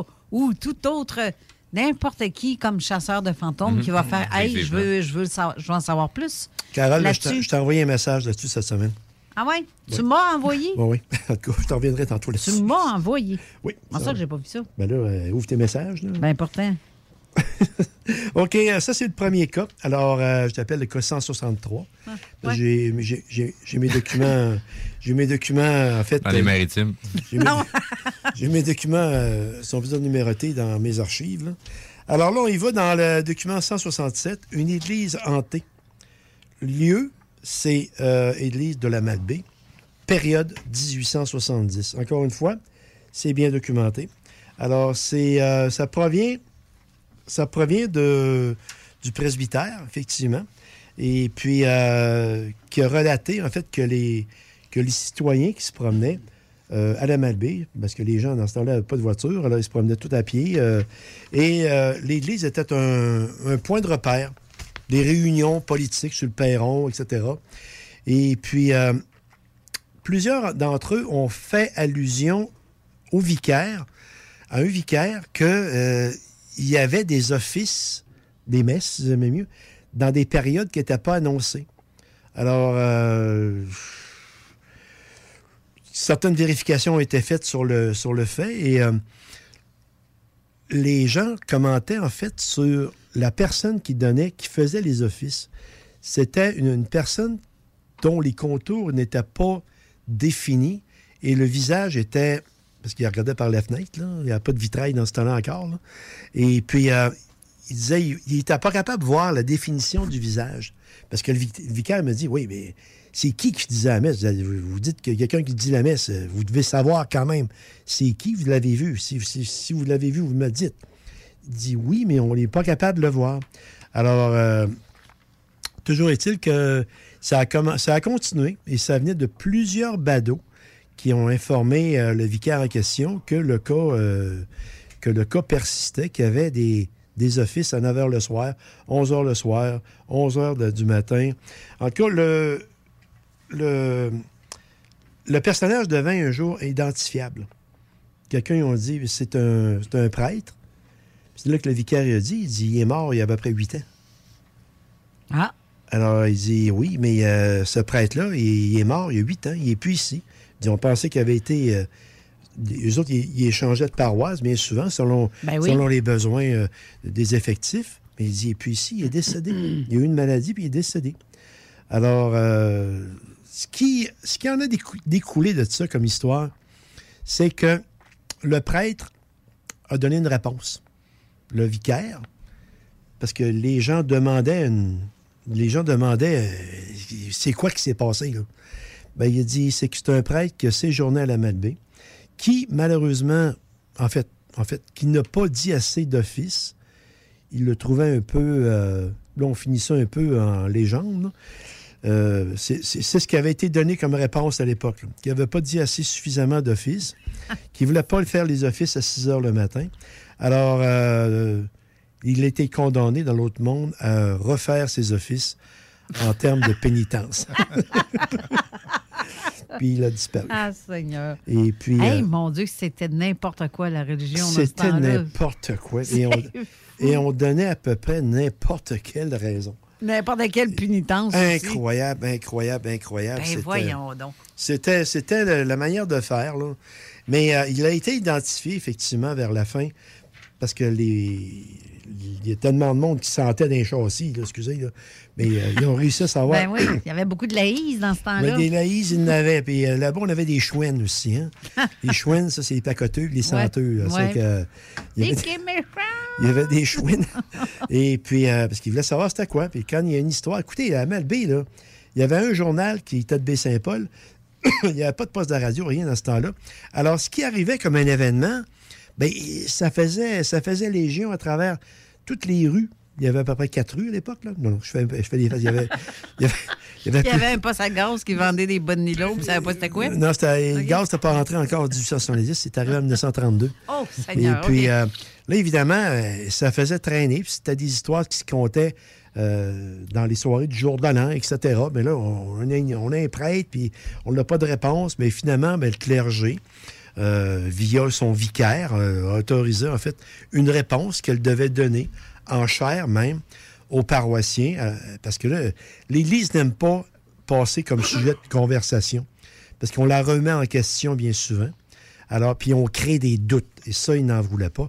Alors, pour se vider de tout ça, ils ont donné cette, euh, cette raison-là, là, parce qu'eux sont en contact direct avec le Seigneur. Alors, ils ont eu ça comme réponse, et puis c'est comme ça que ça s'est terminé. Aujourd'hui, en 2022, on dirait plutôt, euh, on dirait qu'essayer de cacher un genre de transaction, une chip, une liqueur, genre. Et voilà. Mais euh, je, vous dis, euh, regardez bien, euh, Charlevoix, c'est une belle région, mais juste pour complémenter, pour mettre l'auditeur dans le, dans le sens, en fait, de, de, qu'est-ce que je raconte, que l'histoire était racontée dans les soirées du jour de l'an, etc. Là-bas, là, euh, même encore aujourd'hui, là, si tu te sépares, là, ben là, ça, c'est le sujet de conversation de la semaine. Ah, ben oui, ça c'est sûr, ça c'est sûr, c'est- c'est- c'est c'est- c'est comme un photopolice, ça. Parce qu'en, parce qu'en plus, là-bas, quand tu te sépares, quand les gens se divorcent, ils sont encore cousins. Oui. Que, euh, et, et- et- et ça. Toute une histoire de famille, en Oui, tout cas. C'est ça. Moi, j'ai- j'étais arrivé, à- j'étais arrivé des parties de famille là, avec, euh, avec une, une blonde, puis euh, mon ex-blonde était là avec euh, son nouveau chum, qui était le cousin de son père, qui était. ça faisait le tour, de même dans le temps de le dire. Ben, tu vois, j'avais un agent d'artiste dans le temps parce que j'avais mon école de danse, puis euh, je donnais des cours de baladie. Et euh, je m'étais fait demander dans le carnaval de Saint-Irénée d'aller là. Euh, je pense que c'est ça, Saint-Irénée. Ouais. Et d'aller là pour faire une démonstration de baladie. Mais là, bas, là. Hey, maintenant, ils ont ça à TV? Je ne sais pas. En tout cas, les personnes plus âgées n'ont pas Internet de toute évidence parce qu'ils n'avaient jamais vu ça de leur vie. Ils n'avaient jamais vu une danseuse de baladie. puis J'avais mes élèves que j'avais emmenés avec moi. Puis on avait fait une démonstration pour, parce que c'était le souhait d'une des duchesses d'avoir euh, d'avoir des danseuses de, de- de ce genre-là. Fait qu'on était allés. Puis euh, pour elle, pour honorer sa, sa demande euh, en tant que duchesse, puis quand on a commencé à danser, c'était épouvantable le regard qu'on a eu sur nous autres. Là. C'est juste, bois, ça a-tu déjà sorti l'hiver, ça? Carole, là-dessus, là-dessus, je vais complémenter. Tu as totalement raison. Écoute bien, là. Charlevoix, ça a été barré. euh, en fait, c'était accessible euh, juste uniquement l'été, jusqu'à à peu près en 1952, quand ils ont fait le nouveau chemin, parce qu'il y avait, il y avait l'ancien, l'ancien chemin. C'était une charrette qui passait par là. là. Tu sais, Il n'y a pas d'autobus. Mais c'est demeuré longtemps comme ça. Et la mentalité, ils sont très gentils. J'ai vécu Oui, là. oui, très gentil. La mentalité est encore très séculaire. C'est très euh, moi, j'étais un étrange là-bas. Là. Ah, je viens de. Québec. J'étais un étrange. Là. Euh, en plus, je parlais anglais. Quand- Sacrilège. C'est quand- comme être gaucher, ça. Quand j'ai commencé à baragouiner l'allemand, je parlais euh, l'allemand également. Là, C'est- le- là, c'était vraiment... là, C'est euh, la guerre. On est c'est un ennemi qui vient s'installer chez nous. Ouais, ouais, mais. Ça peut arriver habillé en man in black, c'est la même affaire. là. Ah ben, oui. C'est ça. Non, mais c'est ça. Je vais aller chercher mon masque. C'est parce que, tu sais, on, on- on vit dans une autre époque, puis on vit dans une autre dimension sociale. C'est ça. C'est pour ça que les histoires que je raconte, il faut se tremper dans cette époque. Tu dis aujourd'hui, ça n'a pas de bon sens, là, tu sais. Mais Ouais, avec, avec notre perception d'aujourd'hui, il faut, faut, faut vraiment se mettre en place avec la perception du temps, puis euh, tabarouette, hein? Mais c'est encore ça là-bas. euh, regarde bien, là, tellement c'est isolé là-bas. Euh, ils vivent très bien, ils sont très gentils, mais euh, t'as pas de noirs, t'as pas d'asiatiques. C'est homogène, fran- Euh, francophone. Tu, tu- ben, tu, tu- tu commences à avoir euh, des, des, des, des hindous qui commencent à s'installer euh, à la Malbaie. Parce que j'ai fait des contours dans ce secteur-là. ça doit être assez récent parce que quand je Ben, c'est des achats, c'est des achats de, de hum, voyons, de bed and breakfast. Euh, que c'est dans le fond des, des, des, des Ouais. fonds qui viennent d'ailleurs qui commencent à acheter euh, ce qu'il y a à la Malbaie. Ouais, comme les Chinois là, qui débarquent, là, qui veulent avoir un commerce, euh, ils prennent tous les garderies Ben, Il y, et a, il y a- compagnie. il y a un restaurant chinois qui est opéré par des Chinois. Mais euh, du- moi, j'ai quitté il y a cinq ans. Tu n'avais rien. Tu n'avais rien, rien. Des ethnies, tu n'avais rien. Hmm. Non, c'est ça. Tu avais des, euh, des Premières Nations, par contre, qui étaient là. Et c'est normal. Ben oui. C'était le terrain des montagnais. là. Ça fait que... Mais tout ça pour vous dire, pour ramener ça, qu'il faut comprendre le contexte dans lequel je compte les histoires. C'est parce qu'on est en 1870. C'est fermé l'hiver. Et puis, euh, les explications viennent des autorités locales, dont le clergé en est une importante. Ouais. On revient après la pause. Ben oui, ça a bien l'air que ça encore une fois. Fait que euh, c'est ça. Restez là pour d'autres histoires incroyables. Vous allez voir, j'en ai des pas pires. Excellent, ça c'est excellent. Talk rock et hip-hop. La recette qui lève. Provan, spécialisé en pièces usagées. Pour ton pick-up, ton troc ou ta vanne. Vente et service. On rachète même ton vieux pick-up. Appelle, on a sûrement ta pièce. À Saint-Nicolas, 20, 88 831 70 11. Vive Provan. À côté de la SQDC sur Président Kennedy à Lévis, se trouvait depuis peu la boutique pour contenter les palais les plus fins. Des grignotines exotiques de toutes sortes y ont été étalées comme dans un fantasme gourmet. Des boissons et élixirs introuvables vous y attendent patiemment, bien rangés au froid. C'est dedans la maison Vos tripes bouffe ne seront plus jamais les mêmes. Sur Snapchat, TikTok, Instagram, ils vécurent heureux et la bed and pleine. Garage les pièces CRS. Sur la rue Maurice-Bois à Québec. La fiabilité même, sans payer pour un grand brand pour rien. Garage les pièces CRS. Depuis 1991, on fait toutes les marques. On met votre véhicule en marche au meilleur prix. Pas de cassage de tête. La mécanique au meilleur rapport qualité-prix. C'est Garage les pièces CRS.com. La révolution locale pour vos vêtements d'entraînement depuis 2021, c'est bodyfitquebec.com. Hoodies, camisoles, t-shirts et bien plus. Tous fabriqués au Québec. Pas d'excuses. bodyfitquebec.com. Quand ce sont des passionnés de sport qui sont derrière la conception, impossible de se tromper. bodyfitquebec.com, une entreprise qui ne cesse d'évoluer, qui place en priorité la qualité. Un seul site web, plusieurs nouveautés à venir. B O D Y F I T Q C.com. Satire Productions veut que tu te joignes à son équipe croissante dans le domaine de l'audiovisuel. Dans la région, nous sommes la grosse boîte événementielle à l'échelle humaine. Commis d'entrepôt, technicien audiovisuel, sonorisateur, éclairagiste, si t'es motivé à te joindre à une équipe en action, nos besoins sont grands. Chez Satire, on te paye et on t'offre des conditions à ta juste valeur qui rendront tes amis techniciens jaloux. Visite l'onglet carrière au satirproduction.com pour postuler dans une entreprise tripante aux valeurs humaines. Satireproduction.com Pour la Poutine Week, pensez Pizza Salvatore. Ben oui, on a une variété de poutine allant de la poulet popcorn à la poutine bacon. Si vous pensez poutine, pensez pizza Salvatore. Au surplus, on en a une spéciale pour l'événement. La poutine à 1000 pièces. Commandez-la et courez la chance de gagner 1000 dollars en cash. Puis on n'arrête pas de faire nos pizzas pour autant. Et nos fameux à côté, comme le pain à l'ail gratiné ou nos frites queue de cochon épicées. Pizzasalvatore.com Rénovez cet hiver avec le groupe DBL, votre expert en toiture et construction à Québec et Lévis. Pourquoi attendre à l'été pour rénover? La rénovation intérieure peut se faire dans le confort et ce même cet hiver. Vous pensez refaire votre salle de bain, aménager votre sous-sol ou simplement embellir votre résidence ou votre commerce? Groupe DBL dépassera vos attentes par l'engagement de ses équipes hautement qualifiées en n'utilisant que des produits de performance supérieure. Groupe DBL cumule plus de 40 ans d'expérience. Planifiez vos projets dès maintenant en contactant Groupe DBL au 418-681-2522 ou en ligne à groupedbl.com. Problème de crédit? Besoin d'une voiture? LBBauto.com.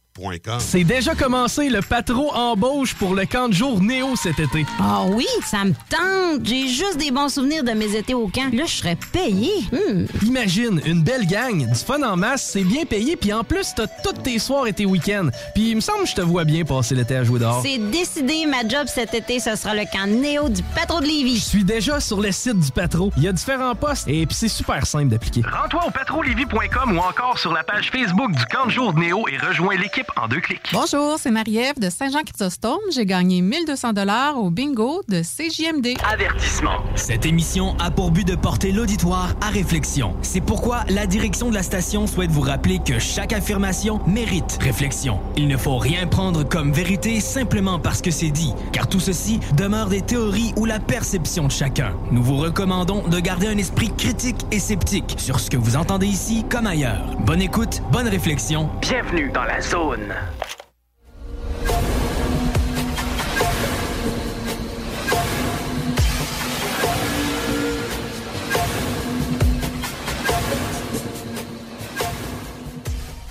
je viens de me rendre compte que.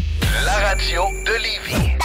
Eh oui, je viens de me rendre compte qu'on n'avait pas mis, j'avais pas mis le bon. euh, Ah non, c'est vrai, c'est toi qui as fait la mise en onde.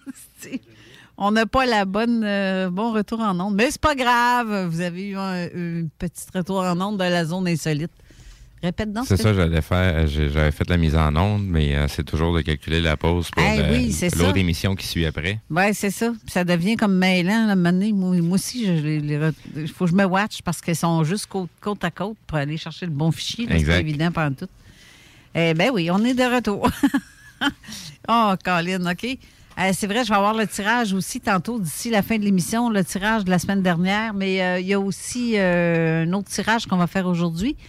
Ben, pour la semaine prochaine, c'est un autre petit truc. ben, je vais te laisser le dire, Mathieu, si tu t'approches de ton micro. Euh, bon. Ça, j'avais commandé des genres de dollars américains avec des, des pièces de collection, dans le fond, avec des planètes. Reste des toujours en ovnis, Puis ce genre d'affaires-là. Ouais. Puis euh, ça, je me- j'ai décidé d'en faire tirer un euh, pour aujourd'hui, puis, euh, que je vais faire tirer le nom la semaine prochaine. Fait que c'est un billet d'un million de dollars de lunaire et de planètes. Ouais, si on peut dire. OK. Fait que ceux qui sont intéressants, on va mettre la photo tantôt euh, sur euh, le post, sur, en commentaire. Je ne sais pas si Mhm. Ouais, en tu... commentaire. Comme d'habitude. Ouais, Oui, comme- c'est ça. Fait que vous ouais. irez euh, biter dessus, puis on va, euh, on va faire un tirage la semaine prochaine de ça. C'est une belle petite pièce de collection, tout petit. Ça a l'air d'une- pièce, mais d'un million. Ça nous donne l'impression qu'on est riche, mais en fin de compte, on n'a pas de maudite scène avec ça, mais c'est pas grave. Moi, je me suis dit que ça ferait différent de ce que je fais tirer d'habitude. Exactement, ça c'est effectivement vrai.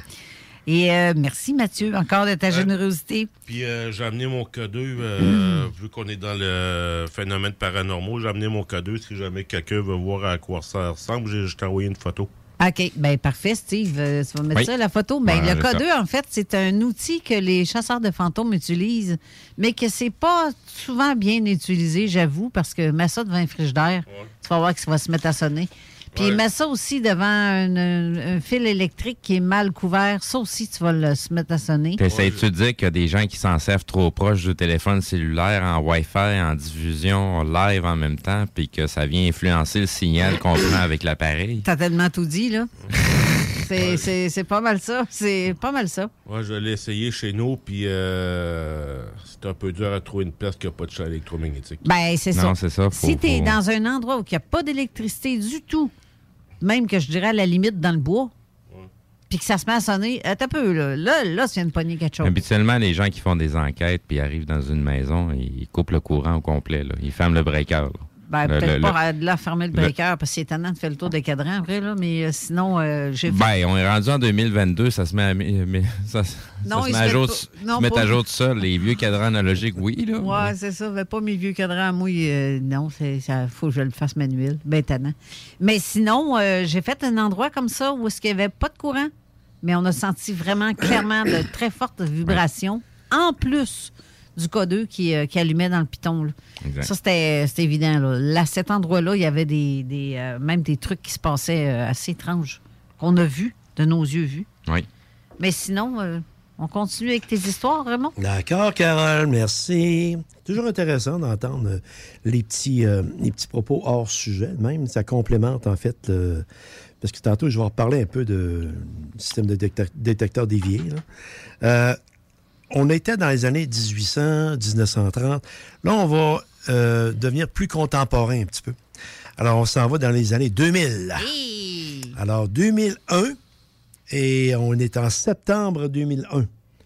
Il y a une date qui rappelle, qui rappelle bien des événements à plusieurs, d'après Eh vous? oui, toi, le 11 septembre. En septembre, Avion, avion, 2001. puis avant, une semaine avant le 11 septembre? Tu veux dire la date? Ben, Une semaine avant le 11 Oui, c'est septembre? arrivé une semaine avant. Ben, c'est ça, c'est ce que je compte, là. Il est arrivé une semaine, Ah, pense- dix pense- jours avant. Je pensais, tu vas-tu nous dire que c'est le gars qui est allé porter les passeports qu'ils ont mis à terre avant que les tours s'écroulent? Non, non, non, non, non. Ben, tu veux dire qu'il faisait une pratique, toi, là? là? Non, c'est ça. C'est une semaine, à peu près dix jours avant le, le 11 septembre, il y a eu un incident en haut de l'Atlantique Nord. Euh, le fameux vol euh, de l'avion de Robert Piché. Ah, oui! D'accord? Oui. Alors, euh, le commandant Piché est parti. euh, parce Ton que- ami, ça. Oui, une bonne connaissance. Vous avez des photos d'ailleurs. euh, Oui. Et puis, euh, Robert, euh, il, est, euh, il faisait un vol normal. Et puis, euh, là-dessus, je ne parlerai pas de, de- de point de vue technique parce que la compagnie a été tenue. euh, c'est tout un dossier. là. Je ne parlerai pas de, qu'est-ce qui a causé l'incident. Mais il y a eu une, euh, une, euh, une panne d'essence. Alors, il- tout allait normalement jusqu'au moment où euh, il y a un moteur qui a arrêté. Et puis, euh, il y a un deuxième moteur qui s'est mis à arrêter. Alors là, tu, te retrouves à peu près à 800 000 à l'ouest des Açores. Il fait noir. Tu es en plein milieu de l'océan. Tu es à 39 000 pieds d'altitude. Et euh, tu planes. Alors, évidemment, euh, n'importe qui serait un peu saisi par l'événement. Euh, euh, le copilote de Robert était complètement gelé sur place. Le petit gars avait 23 ans. Là, euh, il avait peut-être 500 heures de vol de pilotage au pif. là. Et puis, euh, Robert lui-même a été, euh, a été un peu saisi par l'événement. euh, parce que, quand- ça arrive, ça, il y a juste uniquement le, un système ram air qui descend, c'est une petite hélice qui descend, et ça donne du courant uniquement dans la cabine, puis une lumière de fond rouge pour éclairer la cabine. Ce qui est dans, le compartiment passager, tu absolument aucune lumière. Fait que c'est noir partout. Et imaginez-vous, là, tu coupes la lumière, là, puis tu n'entends plus les moteurs. Comment est-ce que le monde filait en arrière? Mais t'as pas des petites lumières de tableau de bord tout petites? Non, non, tout est fermé en arrière. Quand, quand, quand ça arrive, tu es sur le ram air. Le ram air, c'est une, une- une- une hélice à peu près de 18 pouces de diamètre avec un petit générateur qui descend et qui alimente euh, le, le tableau de bord et avec les instruments de base de navigation et euh, qui, qui indiquent la hauteur, la vitesse, etc. Et puis même à ça, rendu à ça, tu peux même pas atterrir avec les volets. Qu'est-ce qu'on appelle en anglais les flaps. Parce que les flaps, c'est. T'as plus d'hydraulique de toute façon. T'as S'il n'y a plus d'électricité, t'as plus, euh, plus d'hydraulique du tout. Là. Parce que les, les- les flaps sont électriques. Alors, c'est des vérins qui descendent les flaps, puis ça permet un atterrissage normal. Ça peut se faire sans, ça peut se faire sans, flaps, mais euh, là, dans le cas présent, il n'y en avait pas. D'autre part, Euh, en ce qui concerne, en ce qui concerne le train d'atterrissage, ben lui, il descend tout seul. Il tourne le piton et en fait, c'est un levier. Et puis, par la force des vents, il descend. C'est le poids. Chaque train d'atterrissage pèse à peu près 3600 livres. Alors, euh, il descend, il se met en position, il se lock en place. Alors, ça, c'était les conditions avec lesquelles Piché de- pouvait, en fait, opérer. C'est tout ce qui lui restait. là. Alors, euh, il, a figé, il me l'a dit. Il dit j'ai gelé dans la cabine. J'étais complètement là. Parce qu'il dit il existe des procédures, mais euh, les procédures, ils sont réussissables à peu près à 1% Et puis, à un moment donné, qu'est-ce qu'il a dit? Il m'a dit euh, il, en- a parlé un petit peu de ça à LCN, pas beaucoup. Mais moi, je vous le raconte en détail.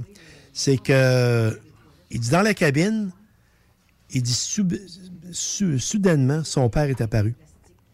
Parce que Robert Piché, son père, est mort dans ses bras quand il, quand il était jeune. Puis euh, Robert, en passant, il était sur le même camp de cadet que moi en 1969 OK. à Bagotville. Lui, il prenait le cours de pilotage de base. Et puis, euh, finalement, il, a changé sa, sa, sa manière d'accepter les faits sur le paranormal. Et il est devenu très, euh, très, Ouvert. très spirituel. Puis il dit Mon père est apparu dans la cabine. Puis il dit m'a parlé. Il dit Robert, il dit euh, Il dit T'as 306 personnes là bord, incluant l'équipage. Il dit Ça se terminera pas là. Il dit Tu vas atterrir cet avion-là. Il dit C'est là que je me suis ressaisi. C'est moi le commandant de bord. On va l'atterrir, l'avion. Je me, demande s'il croyait vraiment lui-même. En cas, il dit Je je vais me battre jusqu'au bout. Je ne laisserai pas ça aller de même. Fait que finalement, il a approché. Il a été contre les procédures parce que normalement, quand ça arrive, les procédures de la compagnie Airbus, ils disent de prendre l'avion de 39 000 à le descendre à 20 000 pieds. Parce que la, por- la portance est meilleure à, cette- hauteur-là. Surtout pour les gouvernes, parce que les gouvernes ont plus d'air à travailler. Et puis lui, il a fait non, non, il dit moi, je vais faire selon mon expérience. Je crois qu'il était guidé par son père. Il a, il a dit on va rester à 39 000 pieds et on va se mettre à planer. Il avait calculé que pour chaque 1000 pieds, il pourrait faire à peu près 20 000 de distance, ce qui est le ratio normal de, de- D'une descente. de- d'une descente. L'avion était allégé. Il ne restait plus, il restait plus une tasse de, de carburant à bord. Alors, euh, c'est ça. Et euh, son père était sur place et subitement, il s'est euh, reviré de bord puis il était parti. Puis, comme je t'ai dit, c'est là qu'il a dit c'est moi le commandant de bord et c'est là qu'on va atterrir l'avion. Il a dit à son, à son commandant adjoint il dit c'est bien dommage, il a visé euh, les hôtesses de l'air, l'hôtesse de l'air chef. Il dit préparer tout le monde à, on appelle ça en anglais ditcher, faire un plongeon là, euh, Oui. en français. Il fallait être prêt à tout. là. Alors, euh, il s'est approché de l'aéroport, euh, toujours avec son expérience et je crois la main de son père. Il a, il a approché, en fait, en- il a mis l'avion en finale parce que toute mon, mon expression est en anglais. hein. Je suis un aviateur, moi, puis on dit euh, base leg approach. tu sais. Puis euh, il s'est mis en approche finale sur la piste, mais la vitesse à laquelle il allait, vu qu'il n'y avait pas de flaps, était beaucoup trop élevée. Oui. Fait que ce qui allait, ce qui allait arriver, c'est un peu ce que vous avez appris dans le film ou peu importe. Il allait continuer tout, bout- au, tout au bout de la piste, puis il aurait foutu le camp dans l'océan à l'autre bout, puis il aurait écrasé l'avion. Mais lui, ce qu'il a dit, il dit Je vais faire, on va trop vite, je vais faire un, un loop. Il a fait un circuit. Qui Pour perdre, la, pour perdre la vitesse. c'est ça. Qui était quasiment impossible à, à réaliser. Même les contrôleurs de, de l'aéroport, ils ont dit Qu'est-ce qu'il fait là? Parce qu'il il avait collé un Mayday. là. Mayday, ça veut dire on va possiblement s'écraser. Soit dans l'eau, ou soit sur la piste, ou soit à l'autre bout. Et puis, euh, il, a, euh, il, a, il a perdu de la vitesse, effectivement, mais il était encore trop, trop il était trop rapidement là, euh, en accélération encore.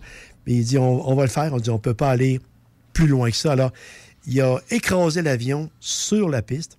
Alors, l'avion a, a rebondi. C'est pas si vous savez comment ça pèse un Airbus. là. C'est à peu près 400 000 livres. là. Oui. Ça fait qu'il a pété des tailleurs, il a cr- il a fait crever des tailleurs, il a rebondi une deuxième fois, puis il a dit à son copilote, la prochaine fois, là, on l'écrase à terre pour la garder complètement sur le sol. Alors, il a stoppé l'avion, et puis euh, il a sauvé 306 personnes par un momentum qui a été créé par une apparition que lui-même dit et que lui-même me raconté. D'ailleurs, dans vos petits portfolios que, je vous, ai donnés sur les documents de, de, de l'incident, euh, c'est justement quand j'ai été pris en photo avec lui, c'est quand je l'ai rencontré à Montréal. Je le connais euh, un peu. là. Et puis, euh, c'était suite à ça. Je dis, Robert, tu, on peut-tu te prendre en photo? D'ailleurs, c'est un gars qui est extrêmement qui est extrêmement simple. C'est pas un- il est pas pédant. Il, est, a de l'air de quelqu'un. On veut dire que tu vas aller prendre une bière avec. Là, tu sais, euh, Quelqu'un- Quelqu'un de terre à terre. Euh, Euh, si tu me permets, Raymond, je sais que cet entretien-là avec euh, Robert Piché, t'as- t'en es sorti vraiment assez solide. Voyais que c'est une conversation solide qu'il y avait avec toi. Là. Absolument, absolument. Il y avait du contenu. Puis c'est pas une histoire que j'ai entendu parler. C'est lui-même. là. C'est euh, j'ai eu la chance de mon vivant de rencontrer beaucoup de monde qui ont fait l'histoire. Je, je vous ferai une liste, vous seriez surpris. là. Les astronautes qui ont été autour de la Lune, puis euh, je les en ai rencontrés. Robert Piché, c'est mon plus dernier. Là, euh, Ton plus récent. Ouais, J'espère rencontrer euh, euh, Raymond Boulanger un jour, là, mais ça, c'est une autre histoire. non, je vais y arriver un jour, c'est une question de temps, là, parce que je suis dans le réseau de l'aviation. Puis à Montréal, le réseau de l'aviation, c'est comme la Malbaie, c'est pas gros, tout le monde connaît tout le monde. Alors, moi, j'étais avec mon ami Marc-André Valiquette, qui est un historien de l'aviation. On avait, été, on, a- on avait été prendre une petite bouffe, et puis euh, euh, il m'a le raconté comme tel. euh, tu sais, il, il me compte pas ça avec un, en se gorgeant de gloire. Il dit, je l'ai faite. J'ai dit, euh, il y en a qui disent, Robert, j'ai dit que il a fait sa job. Moi, je lui réponds, là, oui, il l'a fait. Il l'a fait bien en, je ne dirais pas le mot pour complé- complémenter, mais il l'a fait très bien sa job. Parce qu'en simulateur, cette, cette situation-là est quasi, même avec les, les gens qui opèrent le simulateur, on leur dit, c'est ça qui va arriver, vous allez manquer de gaz, etc. Euh, atterrissez l'avion, ils réussissent pas. Ça, C'est ce qu'on appelle la loi de Murphy. Tout ce que tu n'as pas prévu qu'elle allait arriver, c'est ce qui arrive. Murphy's Law, exactement. Mais c'est ça. Alors, euh, euh, même dans l'émission qu'il avait faite à LCN, il y avait l'animateur de LCN, avait convié deux pilotes chevronnés, pas des, pas des débutants. là. Et puis, ils ont, ils ont fait en simulateur la tentative de vol. Et puis, euh, ils l'ont- écrasé. C'était deux gars qui avaient Eh, des gars hein? dans la quarantaine. Puis Robert a demandé à LCN, il dit, tu ne mettras pas ça en- dans le reportage? Je dis, oui, il va le mettre. Il dit, je vais le mettre. Il dit, ils ont, con- ils- ont convenu que s'il manquait leur coup, euh, en fait, tu sais, il ne s'est pas gorgé de gloire avec ça. Il dit, gars, vois-tu, il vient de le manquer. Ils ont, ils ont atterri, ils ont atterri l'avion, mais ils, ont- ils ont- ils se ils se sont écrasés dans l'océan à l'autre bout. Alors, c'est pour ça que c'est la même chose avec euh, euh, dans l'incident de la Hudson, là, le, le pilote. là. Euh, ce qu'il a réussi, c'est exceptionnel. C'est- on appelle ça dans l'aviation airmanship. Mais Robert, lui, son père, c'est son père qui lui a dit d'atterrir l'avion. Parce que lui-même, là, il était, il était gelé. Tout le monde a arrêté gelé. Je suis pilote, puis je suis technicien en aéronautique moi-même. T'as une situation de même, là, parce que t'as l'avion entre tes mains, Eh bien, la vie de plein de monde en arrière de toi. Là. 306, incluant toi-même. C'est fou, là. Fait qu'il l'a fait, puis il l'a atterri. Euh, euh, Il y a des gens après ça qui ont commenté. Là, il, il a fait ci, il a fait ça. Robert, il disait, là, il disait, si je savais comment est-ce que les commentaires me passent par-dessus la tête, là, il dit, allez juste, allez juste sur euh, Google, cliquez euh, Robert Piché commentaire. J'étais un pourri, j'étais un pas bon, j'étais ici. Mais moi, on vous dire, c'était un foutu pilote. Je vous en passe un papier. Ah oui. Et guidé par, par la main, en, par- en partie par la main de son père. Mais c'est une belle histoire. Ben oui. Parce que là, on, on la, on la raconte vraiment en détail. Je dirais même en exclusivité, parce qu'il il l'a parlé un petit peu à LCN, mais il avait tellement à parler, parce qu'il a parlé de sa mère également, qui était venue le voir en, en- Géorgie, en prison, etc., que c'était un... Mais moi, j'avais toute la quincaillerie pour le, le raconter en détail. J'ai, j'ai- tu vois, j'ai Lady Dams, euh, que je salue en passant, qui dit euh, donc son papa est son guide. Il a été son guide pour ça. Ça, c'est clair. Pour Ben, moi. puis, euh, comme j'ai comme j'ai dit, il est devenu très, très spirituel. C'était pas un gars qui était. C'était pas un Jésus, ça, là. là, C'était pas un, un type qui était dans les, dans les pensées nouvelles, etc. Il n'est pas de même encore. Mais il est devenu très spirituel. Il accepte beaucoup plus les choses, des, de les- des valeurs de la vie. Comme il dit, je suis ici parce que j'ai fait ma part, mais on m'a aidé à faire ma part. On m'a aidé à décider à faire ma part. Ben, ce qu'il a fait, c'est qu'au moins, il a été attentif au message qu'il a reçu. C'est déjà beaucoup. Exactement. Il a été capable, effectivement, d'être attentif. Mais il dit, il est apparu dans la cabine comme Qu'est-ce que tu fais là? Tu sais, euh, Moi, je me demandais qu'est-ce que tu faisais là. là. il, dit, il dit Robert. il dit, Il regarde l'horloge, c'est pas Ben pause, oui, dis, coudonc, il est se faire toucher, lui, là. Cause que je suis acteur un peu à Ben l'occasion. oui, c'est pour ça. sauf que les autres, ils t'ont pas vu. Moi, je te regarde. Fait que c'est une belle histoire, en tout cas, que j'espère que les auditeurs vont bien aimer. Euh, Là-dessus, je voudrais juste complémenter, euh, c'est parce qu'il est arrivé euh, un autre cas, en fait, que moi-même, j'ai enquêté et puis que- qui avait absolument aucun bon sens, même si ça a passé à l'émission M'aider, M'aider, l'émission à télévision. Oui, oui, par, et- animé par Gaston. euh, euh, en français, Gaston Lepage. Ouais. Moi, je l'écoute en anglais. là. Mais euh, c'est l'histoire du vol 401 de Eastern Airlines. C'est arrivé, ça, dans 92, décembre 92. Euh, ça a été toute une histoire. euh, ça, ça a quasiment fini en cours. Et puis, euh, c'est que l'avion s'est écrasé dans les Everglades. C'est un, un, un L-1011 et puis euh, un DC, non, excusez-moi, un DC-10 de, de Eastern Airlines. C'était une très grosse compagnie aux États-Unis avec Delta, puis Pan Am dans le temps, puis Transworld Airlines. Et puis, euh, il s'est écrasé dans les Everglades. Il y a eu des survivants, mais l'équipage est mort. Le pilote, copilote, puis l'ingénieur de bord sont décédés. Alors, euh, là, ils étaient dans la cabine. Euh, Finalement, c'était tellement banal.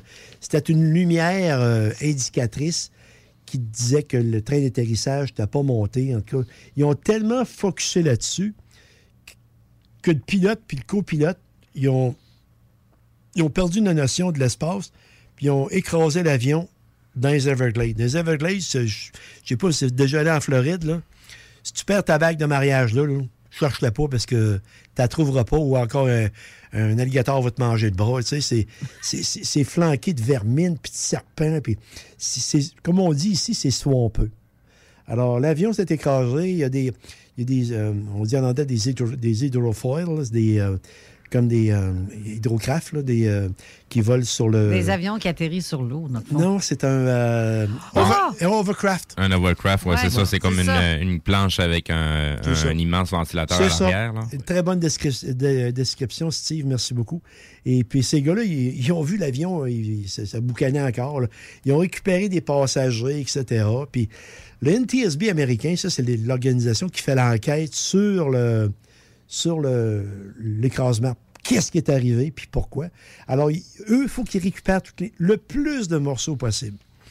Alors, euh, ça a été fait, puis euh, la conclusion, je, vous l'ai dit tout à l'heure, c'est que une erreur de pilotage, ils ont focusé les trois sur euh, une lumière grosse comme un dixaine qui ne marchait pas, puis en réalité, elle marchait. C'était juste l'indicateur qui était, qui était faux.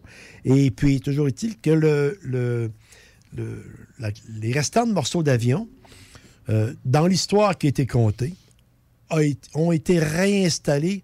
Les morceaux qui étaient bons, ils les ont réinstallés sur un- un- d'autres avions qui volaient.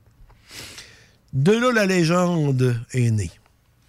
Alors, à ce moment-là, Ça me revient, là. Je me sens que j'en ai entendu alors, à ce moment-là, dans certains avions qui avaient les fameuses pièces installées, que ce soit un actuateur hydraulique ou un vérin électromécanique ou encore des instruments de bord, l'équipage, surtout les hôtesses de l'air et même l'équipage de, la cabine, disait avoir vu subitement des spectres de un des trois de l'équipage du vol 401. Ça, premièrement, dans l'histoire, ça a créé beaucoup de tumulte parce qu'à l'époque, c'était Frank Barman qui était le président de Eastern Airlines. Frank Barman, c'est l'astronaute qui était commandant de bord de la mission Apollo 8. Puis évidemment, quand tu commences à parler de fantômes dans des avions, euh, tu sais, les gens, euh, ça, crée, de la peur, tu sais. Alors, euh, il a avisé beaucoup de monde, euh, parce qu'il y avait une organisation que je nommerai pas, qui faisait la promotion, en fait, de, de ces phénomènes-là qui arrivaient. Mais en réalité, quand un avion s'écrase, il n'y a aucun, mais aucun morceau de la carcasse, même s'ils paraissent très bien, qui sont réinstallés. Parce que le choc encaissé par le morceau, parce que chaque morceau, en fait, a une vie, mettons, de 3000 heures de fonctionnement, Oui. parce qu'il a absorbé des vibrations, il s'est fatigué, il peut casser en Changement de température, dilatation. euh, Exactement, Steve. Et puis, c'est que quand il a subi un choc, tu sais plus dans quel état qu'il est. Alors, les morceaux sont tous condamnés à être euh, mis à la Oui. scrap. Et puis, ça, ça créait des problèmes parce que la compagnie, elle est assurable, elle, là. On disait qu'il y avait des fantômes parce qu'on avait installé des mauvais morceaux. Mais ça n'a jamais eu lieu. C'est pour ça que c'était- cette histoire-là, dans l'émission Mayday, que je considère comme très sérieuse, il la cite, mais sans mentionner le fait que tu ne pouvais pas installer des morceaux. mais ça n'a ça, ça- ça a jamais eu lieu. ça. C'est impossible. Euh, Moi, je faisais de la livraison de, de, de, de, de, colis. Je devais aller porter ça à l'aéroport, puis on transférait ça dans un petit avion nolisé. Puis euh, on aurait juste graffiné à peine la carlingue, puis l'avion décollait pas. Là. Ah oui, oui. Fait que c'est- c'est c'est toute une procédure. Faut pas qu'on touche à l'appareil. Faut que, tu sais, moi, j'avais à transporter les affaires directement de mon véhicule à, à l'avion. Fait que mon véhicule se stationne à, quoi, 24 pouces du, du- du- de, la, de la portion, de la portion cargaison. Puis, euh, faut pas que je touche, là. Parce que, juste pour te l'expliquer, Steve, tu as soulevé un très bon point. Tu disais juste une petite graphine. Nous, on, on calcule ça en millièmes de pouce, Oui. en tau, tu sais. Oui. Mais euh, 10 millièmes de pouce, là, ça de long, là, après 100 heures de vol, c'est rendu ça de long. Ça, là, tu viens de mettre, euh, parce que les gens ne te voient pas, tu viens de mettre à peu près 8-10 pouces pour Ouais. 3 à 4 pieds. Ah, effectivement. Et ça peut, ça peut même faire casser Ben- une partie de l'avion. C'est c'est comme le pare-brise de votre voiture. Quand il est craqué, la petite craque, elle commence tout petite, puis il est rendu euh, trois semaines, un mois, deux mois plus tard, avec les changements de température, ben là, ça fait tout le pare-brise au complet. Ben, c'est exactement la même notion au niveau de la- de- de l'aviation. Que- Très bonne, euh, très bonne. euh, Ana- analogie, effectivement. Parce qu'un avion, là, oubliez pas, c'est comme un ballon. Là. Un ballon, tu souffles, tu dessouffles, tu souffles, tu dessouffles, sauf que c'est une carcasse en aluminium. La carcasse expand, elle rétracte, elle expand. Alors, tu peux pas avoir aucune tolérance de ce genre. Exactement. Et là, sur, le, sur ça, on va faire une petite pause pour une dernière partie d'émission. Mais euh, je vais faire le tirage aussi. Je vais annoncer le nom des gagnants. Et on va. euh, je ne sais pas si. euh, Pas de ça, il faut- te l'a- il l'a Non, pas- non, Ah, non, ben, j'ai pas encore l'information. On va ranger ça durant la pause. Exactement. Fait que restez là, on revient tout de suite après. La radio de Lévis 96.9. Garage les pièces CRS. Sur la rue Maurice-Bois à Québec. La fiabilité même, sans payer pour un grand brand pour rien. Garage les pièces CRS. Depuis 1991, on fait toutes les marques. On met votre véhicule en marche au meilleur prix. Pas de cassage de tête. La mécanique au meilleur rapport qualité-prix. C'est Garage les pièces CRS.com. Économiser sur vos assurances, c'est simple. Clicassure.com. Complétez votre demande de soumission en moins de 5 minutes. Elle sera transmise à plusieurs assureurs et courtiers. Et sachant qu'ils sont en compétition, ils vous offriront leur meilleur prix. Visitez clicassure.com pour économiser. Pour la Poutine Week, pensez Pizza Salvatore. Ben oui, on a une variété de poutine allant de la poulet popcorn à la poutine bacon. Si vous pensez poutine, pensez Pizza Salvatore. Au surplus, on en a une spéciale pour l'événement. La poutine à 1000 pièces. Commandez-la et courez la chance de gagner 1000 dollars en cash. Puis on n'arrête pas de faire nos pizzas pour autant. Et nos fameux à côté, comme le pain à l'ail gratiné ou nos frites queue de cochon épicées. Pizzasalvatore.com Chaque jour, le journal de Lévis est présent sur le terrain pour vous afin de couvrir l'actualité lévisienne. Que ce soit pour les affaires municipales, les faits divers, la politique, le communautaire, l'éducation, la santé, l'économie, les arts ou les sports, découvrez ce qui se passe à Lévis sur nos différentes plateformes. Suivez l'actualité lévisienne dans notre édition papier, disponible chaque semaine dans le Publisac, sur notre site web au journaldelevis.com, sur notre page Facebook ou notre fil Twitter. Venez découvrir notre boutique Histoire de Bulle au 5209 Boulevard Guillaume Couture à Lévis. Produit de soins corporels de première qualité, entièrement produit à notre succursale de Saint-Georges. Que ce soit pour vous gâter ou pour un cadeau, Histoire de Bulle est l'endroit par excellence. Histoiredebulle.com Vapking est la meilleure boutique pour les articles de vapoteurs au Québec. Diversité, qualité et bien sûr les plus bas prix. Vapking Saint-Romuald, Lévis, Lauson, Saint-Nicolas et Sainte-Marie. Vapking, je l'étudie, Vapking! Vapking, je l'étudie, Vapking! Vapking! Rénovez cet hiver avec le groupe DBL, votre expert en toiture et construction à Québec et Lévis. Pourquoi attendre à l'été pour rénover? La rénovation intérieure peut se faire dans le confort et ce même cet hiver. Vous pensez refaire votre salle de bain, aménager votre sous-sol ou simplement embellir votre résidence ou votre commerce? Groupe DBL dépassera vos attentes par l'engagement de ses équipes hautement qualifiées en n'utilisant que des produits de performance supérieure. Groupe DBL cumule plus de 40 ans d'expérience. Planifiez vos projets dès maintenant en contactant Groupe DBL au 418-681-2522 ou en ligne à groupedbl.com.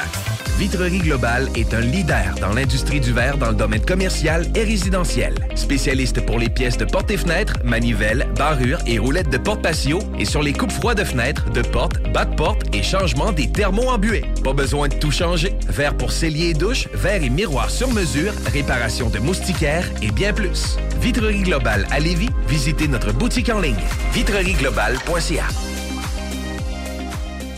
C'est déjà commencé le patro embauche pour le camp de jour Néo cet été. Ah oui, ça me tente. J'ai juste des bons souvenirs de mes étés au camp. Là, je serais payé. Hmm. Imagine, une belle gang, du fun en masse, c'est bien payé, puis en plus, t'as toutes tes soirs et tes week-ends. Puis il me semble que je te vois bien passer l'été à jouer dehors. C'est décidé, ma job cet été, ce sera le camp Néo du patro de Lévis. Je suis déjà sur le site du patro. Il y a différents postes et puis c'est super simple d'appliquer. Rends-toi au patrolévis.com ou encore sur la page Facebook du camp de jour de Néo et rejoins l'équipe en deux clics.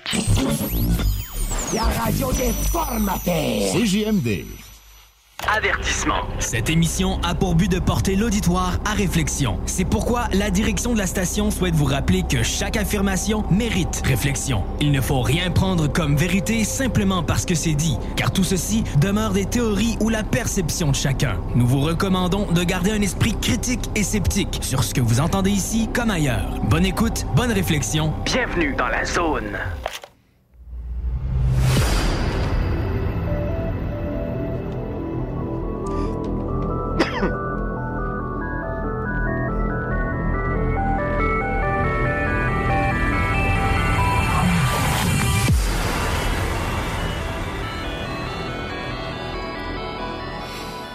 De retour en studio, ton micro est ouvert quand t'as toussé. Oh, excusez-moi. pas grave, tu sais pas, j'aurais dû attendre. J'ai mis ma main. D'ailleurs, je devrais faire ça, attendre vraiment que. Je pensais qu'il était fermé. J'ai mis ma main devant ma bouche, par exemple. Parce que je voulais être sûre de. J'ai touché sur réel. Sans sujet un masque. On va sortir les plexiglas, ça. Oui, c'est ça. Il y a mon gilet en plus. je, euh, je voudrais faire euh, la- l'annonce de- des gagnants pour euh, le livre comme le récit d'une vie antérieure. Félicitations, Guylain Ramsey. Ensuite, pour le livre Julie et les légendes, c'est Nathalie Vigneault. Et pour le dernier livre, Le trésor de la Cité des Sables, c'est Beverly Gagnon. Euh, la chanceuse Beverly, ça fait une couple de fois qu'elle gagne. Mais euh, bref, euh, c'est ça. Les- vos, vos livres vont être ici à la l'accueil, dans la station, c'est ça. Si vous voulez les avoir, il faut payer les frais d'envoi.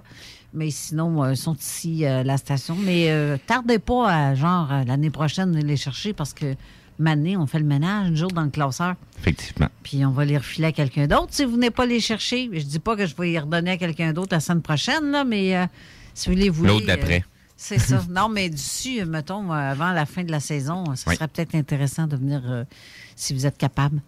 Ben, au pire, aller d'ici à la fin de notre saison, on fera un rappel pour tous ceux-là qui ne sont C'est pas venus ça. chercher leur Ben prix, oui. tout simplement. Ben oui, parce qu'on a encore des prix de l'année passée qui n'ont jamais été réclamés dans le tiroir. Ça remplit le tiroir pour rien. Puis il n'y a pas juste une émission ici, il y en a une quarantaine. Fait que ils ont toutes des affaires à gagner. À un moment donné, moi, c'est bien beau. Là. Sinon, on va tout mettre ça dans un coffre, on va l'intéresser ça à quelque part, puis on va laisser un, un chercheur de trésor. trésors le retrouver. Ben oui, on va mettre Jean Morissette là-dessus. Oui. Ça serait très intéressant, chasseur de trésors.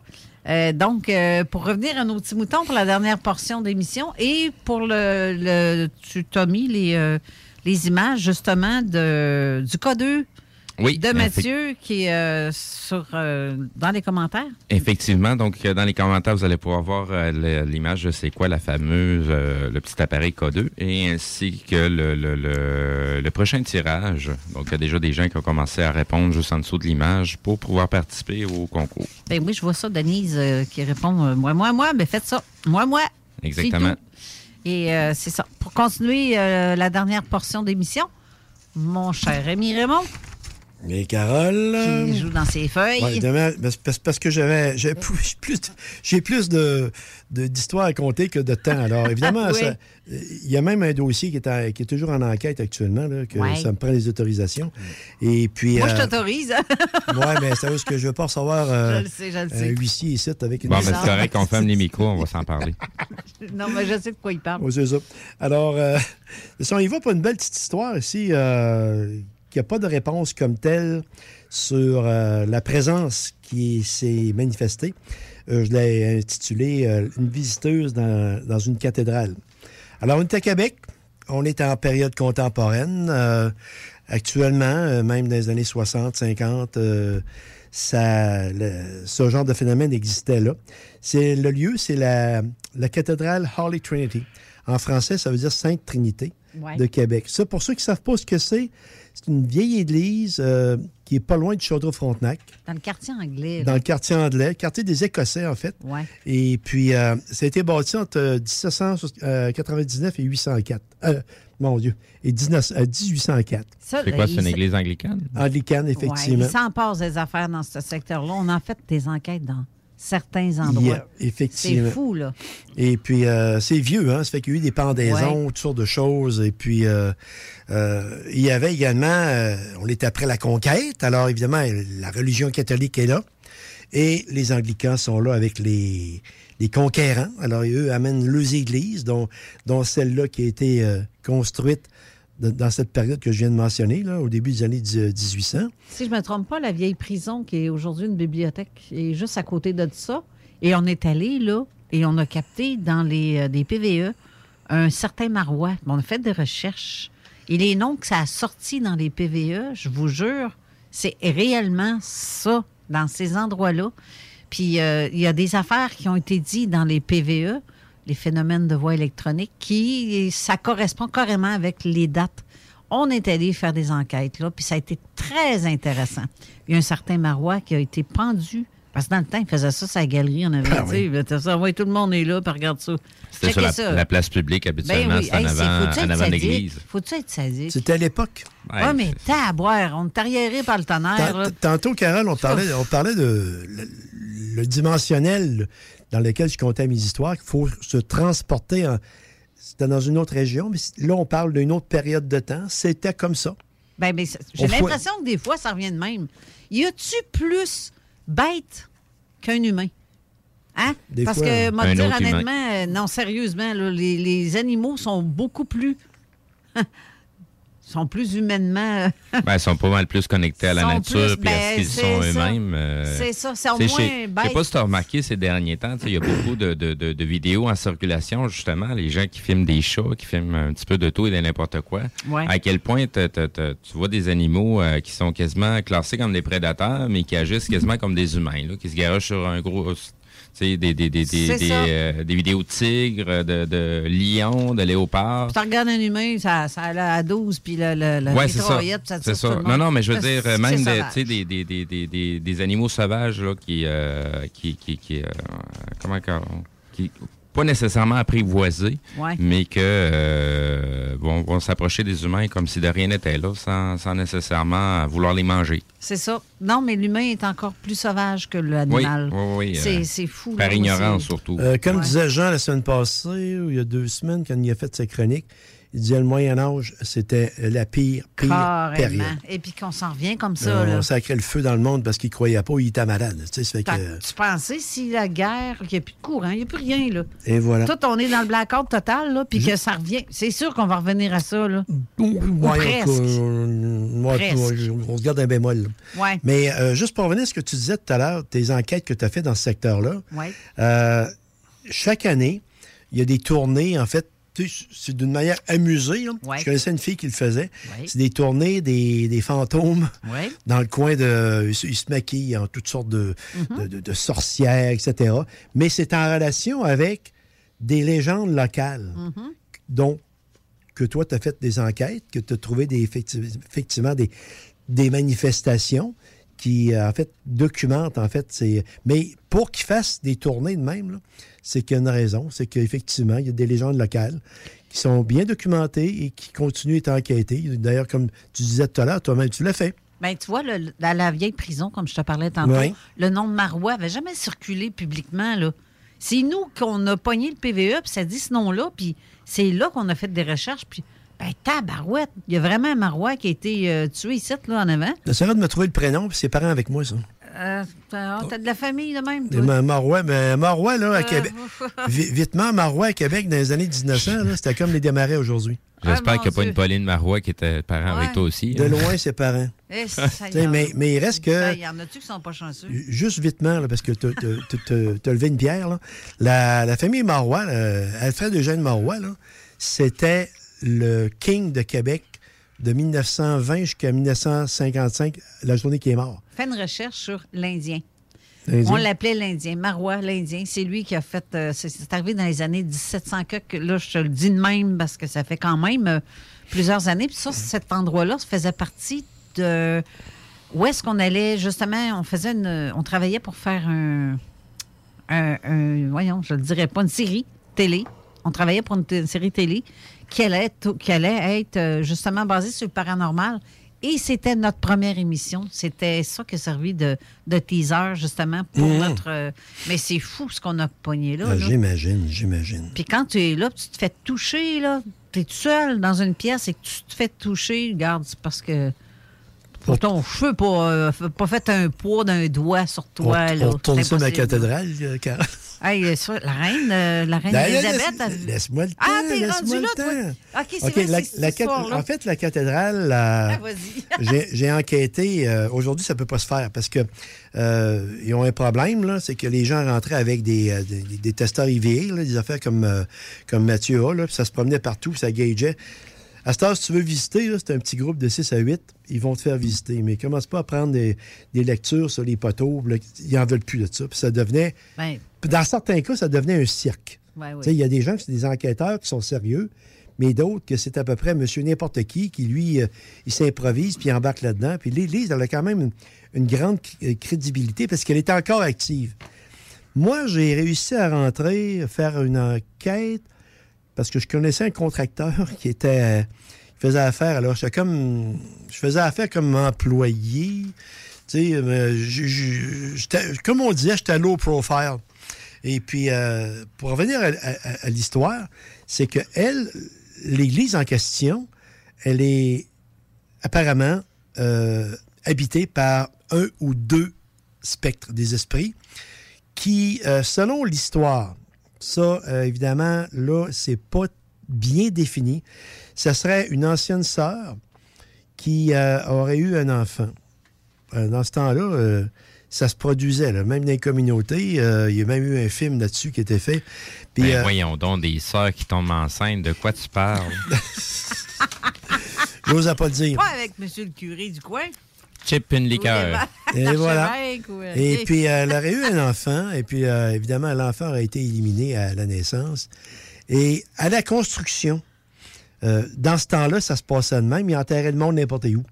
Fait qu'il l'a enterré dans, même pas les catadrons, les catacombres, mais dans le, le, le- le basement, le, le sous-sol. La fosse commune. C'est le plancher. Oui. Tu sais, pas une fosse commune, c'était une fosse qu'ils ont mis là, mis l'enfant là.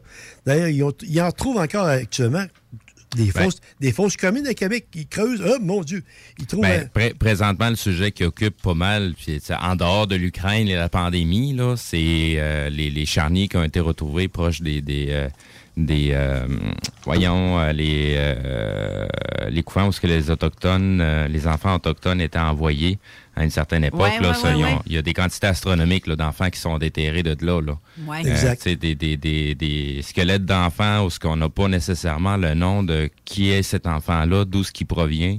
Euh, mais tu sais, c'est. Puis euh, pour complémenter, parce que le temps avance, là, puis euh, c'est que la, la nonne qui, qui serait morte pas longtemps après, mais il l'aurait enterrée à côté. Alors les deux, en fait, erre- ils seraient en train d'errer dans l'église euh, sporadiquement. Et puis bizarrement, lors de la visite de la reine Élisabeth en 1964, mais quand elle est venue à Québec, euh, comme tout le monde, elle a couché au Château Frontenac, et puis il y a toujours un petit protocole de visite, et puis elle, est- elle s'est rendue dans la Holy Trinity Church, euh, parce qu'elle est protestante, elle est anglicane. Alors, euh, quand on rentre là, il n'y a pas 40 personnes qui, qui, qui avec le chapelet. Là. Pour, pour les gens qui n'allument pas la reine et la papesse euh, de, de, de, de l'Église anglicane. Et voilà. Et voilà. Et puis, euh, évidemment, il n'y avait personne dans l'église sauf le protocole avec qui elle était. Et euh, elle a demandé à un moment donné, c'est qui la femme dans le coin là-bas? Puis le temps de le demander, euh, quelle femme dans le coin là-bas? Puis il n'avait pas. Puis elle a toujours admis qu'elle avait vu une femme qui était le fantôme, qui était sur place. Et sporadiquement, même de nos jours, euh, comme j'ai dit, actuellement, les visites sont guidées, sont plus, euh, sont plus libres, parce qu'avant, les portes étaient ouvertes l'été, tu rentrais, mais euh, il y a des gens qui continuent à voir l'apparition de la dame en question dans la Holy Trinity Church. Surtout que la reine, justement, pendant qu'elle est là, il y a tellement de, de, de- de garde du corps qui empêchent l'approche des gens. C'est ça. Donc, euh, c'est pour ça qu'elle se demandait comment il y en a une qui a passé, là. Il y en a une qui vient de passer, comment ça se fait que vous ne l'avez pas arrêtée, celle-là? C'est une reptilienne, elle l'a vu depuis avant même. là. Mais non, je suis pas écarte, euh, Steve. Euh, ah, je me trompe d'histoire. J'avais pris, en, j'avais pris en note, euh, en fait, euh, l'âge de la, la, sœur qui est née, là, qui, est décédée. Elle avait vers les 40 ans quand elle, quand euh, est décédée. Alors, elle était enterrée avec l'enfant parce qu'ils... Les deux avaient fait, un- l'enfant, pauvre enfant, il avait fait un sacrilège de venir au monde. Puis la sœur avait fait un sacrilège de faire le geste interdit. Alors, ils ont enterré ensemble, ils, sont, ils, ont demeuré dans les limbes pour les années à venir. Soit dit en passant, les limbes, ça n'existe pas, c'est une création. Mais c'est pour, vous dire que l'histoire est encore assez vivante. Mais euh, allez pas voir avec un, évier détecteur ou de quoi de genre, là, euh, ils vous laisseront pas euh, jouer là-dedans comme vous voulez. D'ailleurs, le presbytère qui est à côté, euh, si vous rentrez dedans, on pourrait tourner un film, d'Halloween là-dedans. là. C'est, j'ai descendu en bas, au sous-sol, et puis c'est vraiment là, euh, des catacombes, c'est vraiment vieux. C'est, euh, il y a un, euh, un bishop qui est là, il est très jeune d'ailleurs actuellement, et puis il vit avec sa famille parce qu'eux autres ils peuvent se marier. Et puis j'ai parlé qu'eux autres, j'ai parlé avec ben, justement le, grand-père, soit le père du bishop était là. J'ai jasé avec ces gens-là. Il était, fort intéressant. C'est des gens qui viennent du Yorkshire, en Angleterre. Alors ça, c'est une petite histoire de local Québec. Je te remercie beaucoup pour les, les compléments, Steve, également, sur euh, ce dossier-là. Ju- Juste vite, c'est- je l'ai sur le bout de la langue, c'est qu'on parlait des, des charniers. Euh, la rive nord de Québec, là, euh, dans le bout, ce qui est le Colisée, tout ça, là, où je demeure, Ouais, ouais, ouais. ben, c'était loin, ça, avant. hein. Ben oui, dans- c'était comparé à au l'Inter. c'est Il appelait ça Saint-Roch-Nord. Et puis, euh, quand il creuse, il faut qu'il fasse attention parce que il y a eu une crise du choléra à Québec dans les années 1840 à peu près. Parce que le Québec, c'était très sale. Il n'y avait pas de... tu sais, les- Ça n'a rien à voir avec la rivière Saint-Charles avant la, non. la réfection. Mais hein. c'était très sale. Les gens se lavaient pas beaucoup. Et puis, le choléra s'est déclaré. Et puis, euh, justement, euh, non loin du Ashton, c'est la première avenue. Là, je rentre un peu dans une cacaillerie in- interne. là. Quand ils ont construit la station-service qui aujourd'hui est le Ashton, ben, ils ont trouvé un, un charnier. Ils ont tout arrêté ça. Il y avait peut-être une quarantaine de corps. Parce que c'était loin dans le temps. Les morts, ils les mettaient dans les sacs, ils mettaient de la chaux. On débarrasse ça, on débarrasse ça au nord de Saint-Roch, qui étaient des terres à peu près non, euh, non habitées. C'est dans le secteur où il y a l'usine de traitement pour le lait, là. Oui, oui, oui, l'ancienne, oui, c'est ça, l'ancienne laiterie Laval, effectivement. Exact. Euh, merci du détail. Pour les auditeurs, ça positionne un peu les gens. Mais ils ont trouvé un, un charnier, et puis euh, il n'y avait rien d'inscrit. là. C'était, Ben, c'est ça que dans Ben, le temps, c'est- pour eux autres, c'était c'était loin des. C'était rare qu'ils plan- qu'ils plantaient une pancarte avec une flèche euh, non. cadavre ici. Là. Non, non, non. C'est, surtout que les- le choléra, c'était une maladie. En fait, euh, ils mettaient de la chaux sur les cadavres, puis on, les- on les débarrassait le plus vite possible dans une place Ça, lointaine. ça, c'est à condition que le. le, le- le- parce que, tu sais, s'ils l'ont, s'ils l'ont flanqué dans un trou, il n'y a pas eu d'autopsie. Fait que, où est-ce que ça nous dit que la personne est vraiment décédée du choléra puis est contagieuse? Et voilà. Et voilà. Puis, puis également, ces, maladies-là, puis on, complémente parce que c'est intéressant, c'est que ça contient des, des germes. Ces germes-là, là, ils sont pas morts. Ils peuvent être, euh, ils peuvent être actifs en déterrant puis en ayant un peu d'humidité. Juste vitement en terminant là-dessus, parce que je veux terminer avec une On vient de passer à travers une pandémie. Là. On est rendu ces Russes. J'ai- terminé, euh, en fait, juste terminé vitement. Il y a quelques années, euh, il y a des gens, parce que moi, j'étais un, un gars de musée, je m'occupe des musées. Puis euh, il m'avait remis une paire de, de- six paires de petites chaussures de, qui venaient du camp de concentration de Auschwitz. OK. Fait que était dans une boîte de carton. euh, que je, je fais- pas une histoire longue. C'était trouvé dans une maison à Québec. C'est une madame qui était juive, en tout cas. Et puis, euh, j'ai j'ai dit au gars, j'ai dit, euh, est-ce que tu as manipulé beaucoup ces objets-là? Il dit non, pas bien, bien. J'ai dit, c'est parce que ça contient le typhus. Puis le typhus, c'est des bacilles que si tu les touches avec la moiteur de tes mains, ils reviennent en vie. T'es sérieux? Oui. Ça fait que euh, moi, je les ai pris, je les ai mis dans un euh, réfrigérateur parce qu'il faut que tu stabilises le- les artefacts. Alors, juste pour vous dire des fois que euh, des maladies de même qui- remontent à loin ou des maladies qu'on connaît mal et sont très dangereuses. Alors, ça, c'est l'incident d'une visiteuse dans une cathédrale. Wow. Très belle. euh, très Prochaine belle, fois, je euh, vais mettre un masque avant d'aller faire une enquête puis une visite. tout Ouais, coup. moi, je Dépendant de ce que tu touches et ce que tu vois, fais attention. Il est équipé pour euh, rendre quelqu'un malade, lui, s'il veut. Typhus, voyons donc, toi. Mais euh, j'ai encore des masques à gaz à vendre chez nous. Pas cher, Ah, J'ai pas besoin, j'ai mon masque en guenille qui me protège très très bien. Là. Mon chum a fait la joke avec ça. Je te mets un masque à gaz avec euh, la bonbonne toute. C'est fait parce qu'il y en a une. Euh, Oui. Il avait pas le choix, il travaillait avec ça dans le temps. Il est Ben, arrivé au dépanneur quand ils ont dit Mettez vos masques. Il arrive au dépanneur avec son masque en joke. On le filmait pour le fun. On riait de ça.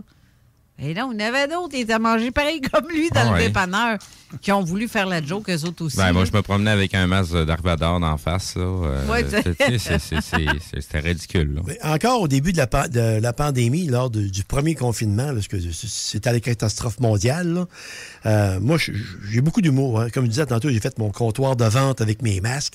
Après ça, j'ai dit à ma blonde, j'ai dit, on va aller, on va aller au, au Provigo, c'est la première avenue, le Provigo Pascal Bourboin. Et puis, euh, j'ai- sorti un panier d'épicerie sur, sur le, le- le stationnement. J'ai mis un masque à gaz. J'avais des gants de caoutchouc jusqu'au... euh, jusqu'au Des gants de proctologue. Puis J'ai mis ça sur, euh, sur Facebook. Là, le monde va se dire Tu parles d'un parano. C'est- toi. C'est c'est ma blonde qui me disait Fais pas ça. Là, dit, fais juste, fais juste prendre des beaux portraits, puis ça va faire. Hey, on termine avec une petite histoire vite, vite. Hey, on n'a même pas le temps. Il reste à peine, Ah. mais je te dirais deux minutes, à moins que tu aies. Non. Ah non, même pas. Carole, je vais revenir. C'est ça, parce qu'il y a de la publicité, euh, c'est ça. Comme dans un C'est- film, il disait I'll be back. Mais il va y avoir d'autres dossiers intéressants, Carole. Même si je n'ai pas intervenu beaucoup, il va y avoir beaucoup d'autres dossiers Ben oui, le intéressants. prochain coup, ce serait le fun. Tu parles un peu plus. Oui, mais je suis plus sur les lignes de côté, moi. Je t'ai recherché OK. ça. On va t'arranger ça. on Ben, belle recherche réelle, sérieusement. C'est euh, c'est intéressant. Il y a des histoires que je connaissais pas, comme euh, surtout la Malbaie. là, euh, c'est vrai. C'est vrai. C'est c'est assez intéressant. Alors, euh, merci beaucoup d'avoir été là, vous deux, et euh, mes, euh, mes beaux euh, Men in Black préférés. Mais euh, sinon, euh, Steve, euh, t'avais-tu quelque chose pour conclure? Ben, ah non, à part un bye-bye, puis euh, profiter de la belle journée ensoleillée, puis ben, surveiller les pancartes qui ont disparu un petit peu partout, puis intéressez-vous à ce qui se passe côté Ukraine-Russie. Il y a beaucoup de faussetés qui sortent là-dedans. Soyez vigilants et fouillez un petit peu plus loin. Euh, L'être humain commun a tendance à oublier ce qu'il a déjà vu. euh, fait qu'on voit passer du vieux stock qu'on essaie de nous le faire passer comme étant du récent. Ben, je pense que c'est- il y a des affaires qu'il faut vraiment connaître l'histoire pour vraiment dire Ben, après ça. euh, avant de la euh, majorité, la majorité des gens connaissent même pas la vraie histoire. L'histoire qu'on nous qu'on nous raconte, elle a été dictée par des vainqueurs. Ça veut pas dire que c'est les gens qui se soucient de l'humanité. Des- L'Ukraine, l'Ukraine, c'était la Russie avant. Ben oui, Ben oui. Kiev était la première capitale de la Ah, Il y a- Russie. il y, a encore Et plus de stock que ça. Là, le problème qu'il y a, c'est que, vitement, là, le problème qu'il y a, c'est que entre l'Ukraine et la Russie, ils sont tous parents entre eux autres. Ouais. Les cousins. Il y a des trucs encore plus débiles. là. Euh, L'armée canadienne qui a entraîné euh, des, des, des, des, anarchistes en Ukraine, puis euh, CTV a sorti l'article, les informations, les gens sont en train de capoter, puis c'est... c'est- c'est- L'armée, l'armée canadienne, et je le sais, a entraîné les troupes chinoises Ouais. en guerre de montagne. Ouais. Qu'est-ce qu'ils font actuellement, les troupes chinoises? Ils se battent avec les, les hindous sur les Himalayas, Puis Trudeau va se promener habillé avec euh, en Maharaja. euh, Ouais, ben en- c'est ça, c'est c'est- c'est The Master of Disguise. Ah, c'est c'est- c'est- c'est- c'est sans queue ni tête. Bref, euh, là, on défonce pour vrai. Euh, L'autre émission est en train de perdre de- des galons et du temps. C'est l'émission de la pas paranormal. On Oui. parle encore de paranormal, le phénomène ovni. euh, Des gens ovni, qui font attention à leurs appareils qu'ils utilisent dans les bonnes conditions. Oui, effectivement. Donc, nous, la semaine prochaine, on se revoit, mais devinez qui est notre invité? François C. Bourbeau sera ici en studio. On en avec nous. Ah ouais. Oui, Ben ça oui. fait longtemps. Il est venu ici en 2018. Il n'est pas revenu. Donc, euh, la semaine prochaine, si vous avez des questions à lui poser, c'est le temps de nous. Faites-moi nous des messages. Parce euh, qu'elle risque d'être euh, très chargée comme émission. Exact. euh, C'est ça. Tu as d'autres choses à rajouter, Raymond? Je peux-tu venir? Ouais, oui, si tu veux voir Raymond. Euh, Raymond. Raymond, si tu veux voir François, oui. À moins qu'il change d'idée et qu'il décide de faire ça par Messenger. Mais en principe, euh, il devrait être là. La dernière fois que je l'ai vu, c'était une conférence qu'il avait faite avec Jean euh, au Cégep Limoilou. Ah, Seigneur, ça fait longtemps. Merci de l'invitation, Carole. Merci à Merci vous deux à vous d'avoir deux. été là. Alors, bonne semaine à vous tous. Restez là pour l'émission d'Apport Paranormal à avec. samedi prochain. Mais c'est en plein ça. À la semaine prochaine. Bye bye. Bye-bye. CJMD 96.9 Lévis. Demandez à l'assistant Google ou Alexa. Enfin, nous sommes ouverts. Rassemblez votre famille, vos amis ou vos collègues chez Barbies. Réservé dans l'un de nos trois restos, le Bourgneuf-Lévis et sur le boulevard Laurier à Sainte-Foy. Ça va? Super. Pas pire pantoute. Numéro un. Ça roule. Bien, merci. C'est cool. Comme sur des roulettes. Ben correct. Quand on se fait demander comment ça va, on dit souvent que tout va bien, même si c'est pas toujours le cas. Si ça ne va pas, parlez-en. Pour trouver de l'aide, appelez Info Social 811. Parce que parler, c'est commencer à aller mieux. Un message du gouvernement du Québec. L'Hôtel 71, un établissement d'exception, une expérience en soi, idéalement situé dans le Vieux-Port de Québec, c'est l'occasion de vous gâter cet automne. Faites votre nid dans un édifice patrimonial avec vue sur le fleuve, décor feutré et moderne à la fois et tous les services, dont le fameux restaurant Il Mato. Reconnu à l'international et à l'échelle canadienne année après année, l'Hôtel 71 est The biggest names in tennis are coming to Paris for the most anticipated Roland Garros in years. Tennis Channel Plus is your place to watch. Stream every court from your phone or smart TV live in HD. Experience three weeks of unparalleled tournament access as the world's top players in tennis face off against each other. Will the veteran champions continue their dominance, or will a fresh face emerge to challenge their legacy on the clay courts? Daily live coverage of this epic showdown begins Monday, May 20th. Don't miss a matchup. Stream it now with Tennis Channel Plus to be there when it happens. Even when we're on a budget, we still deserve nice things. Quince is a place to scoop up stunning high-end goods for 50 to 80% less than similar brands. They have buttery soft cashmere sweaters starting at $50, luxurious Italian leather bags, and so much more. Plus, Quince only works with factories that use safe, ethical, and responsible manufacturing. Get the high-end goods you'll love without the high price tag with Quince. Go to quince.com slash style for free shipping and 365-day returns.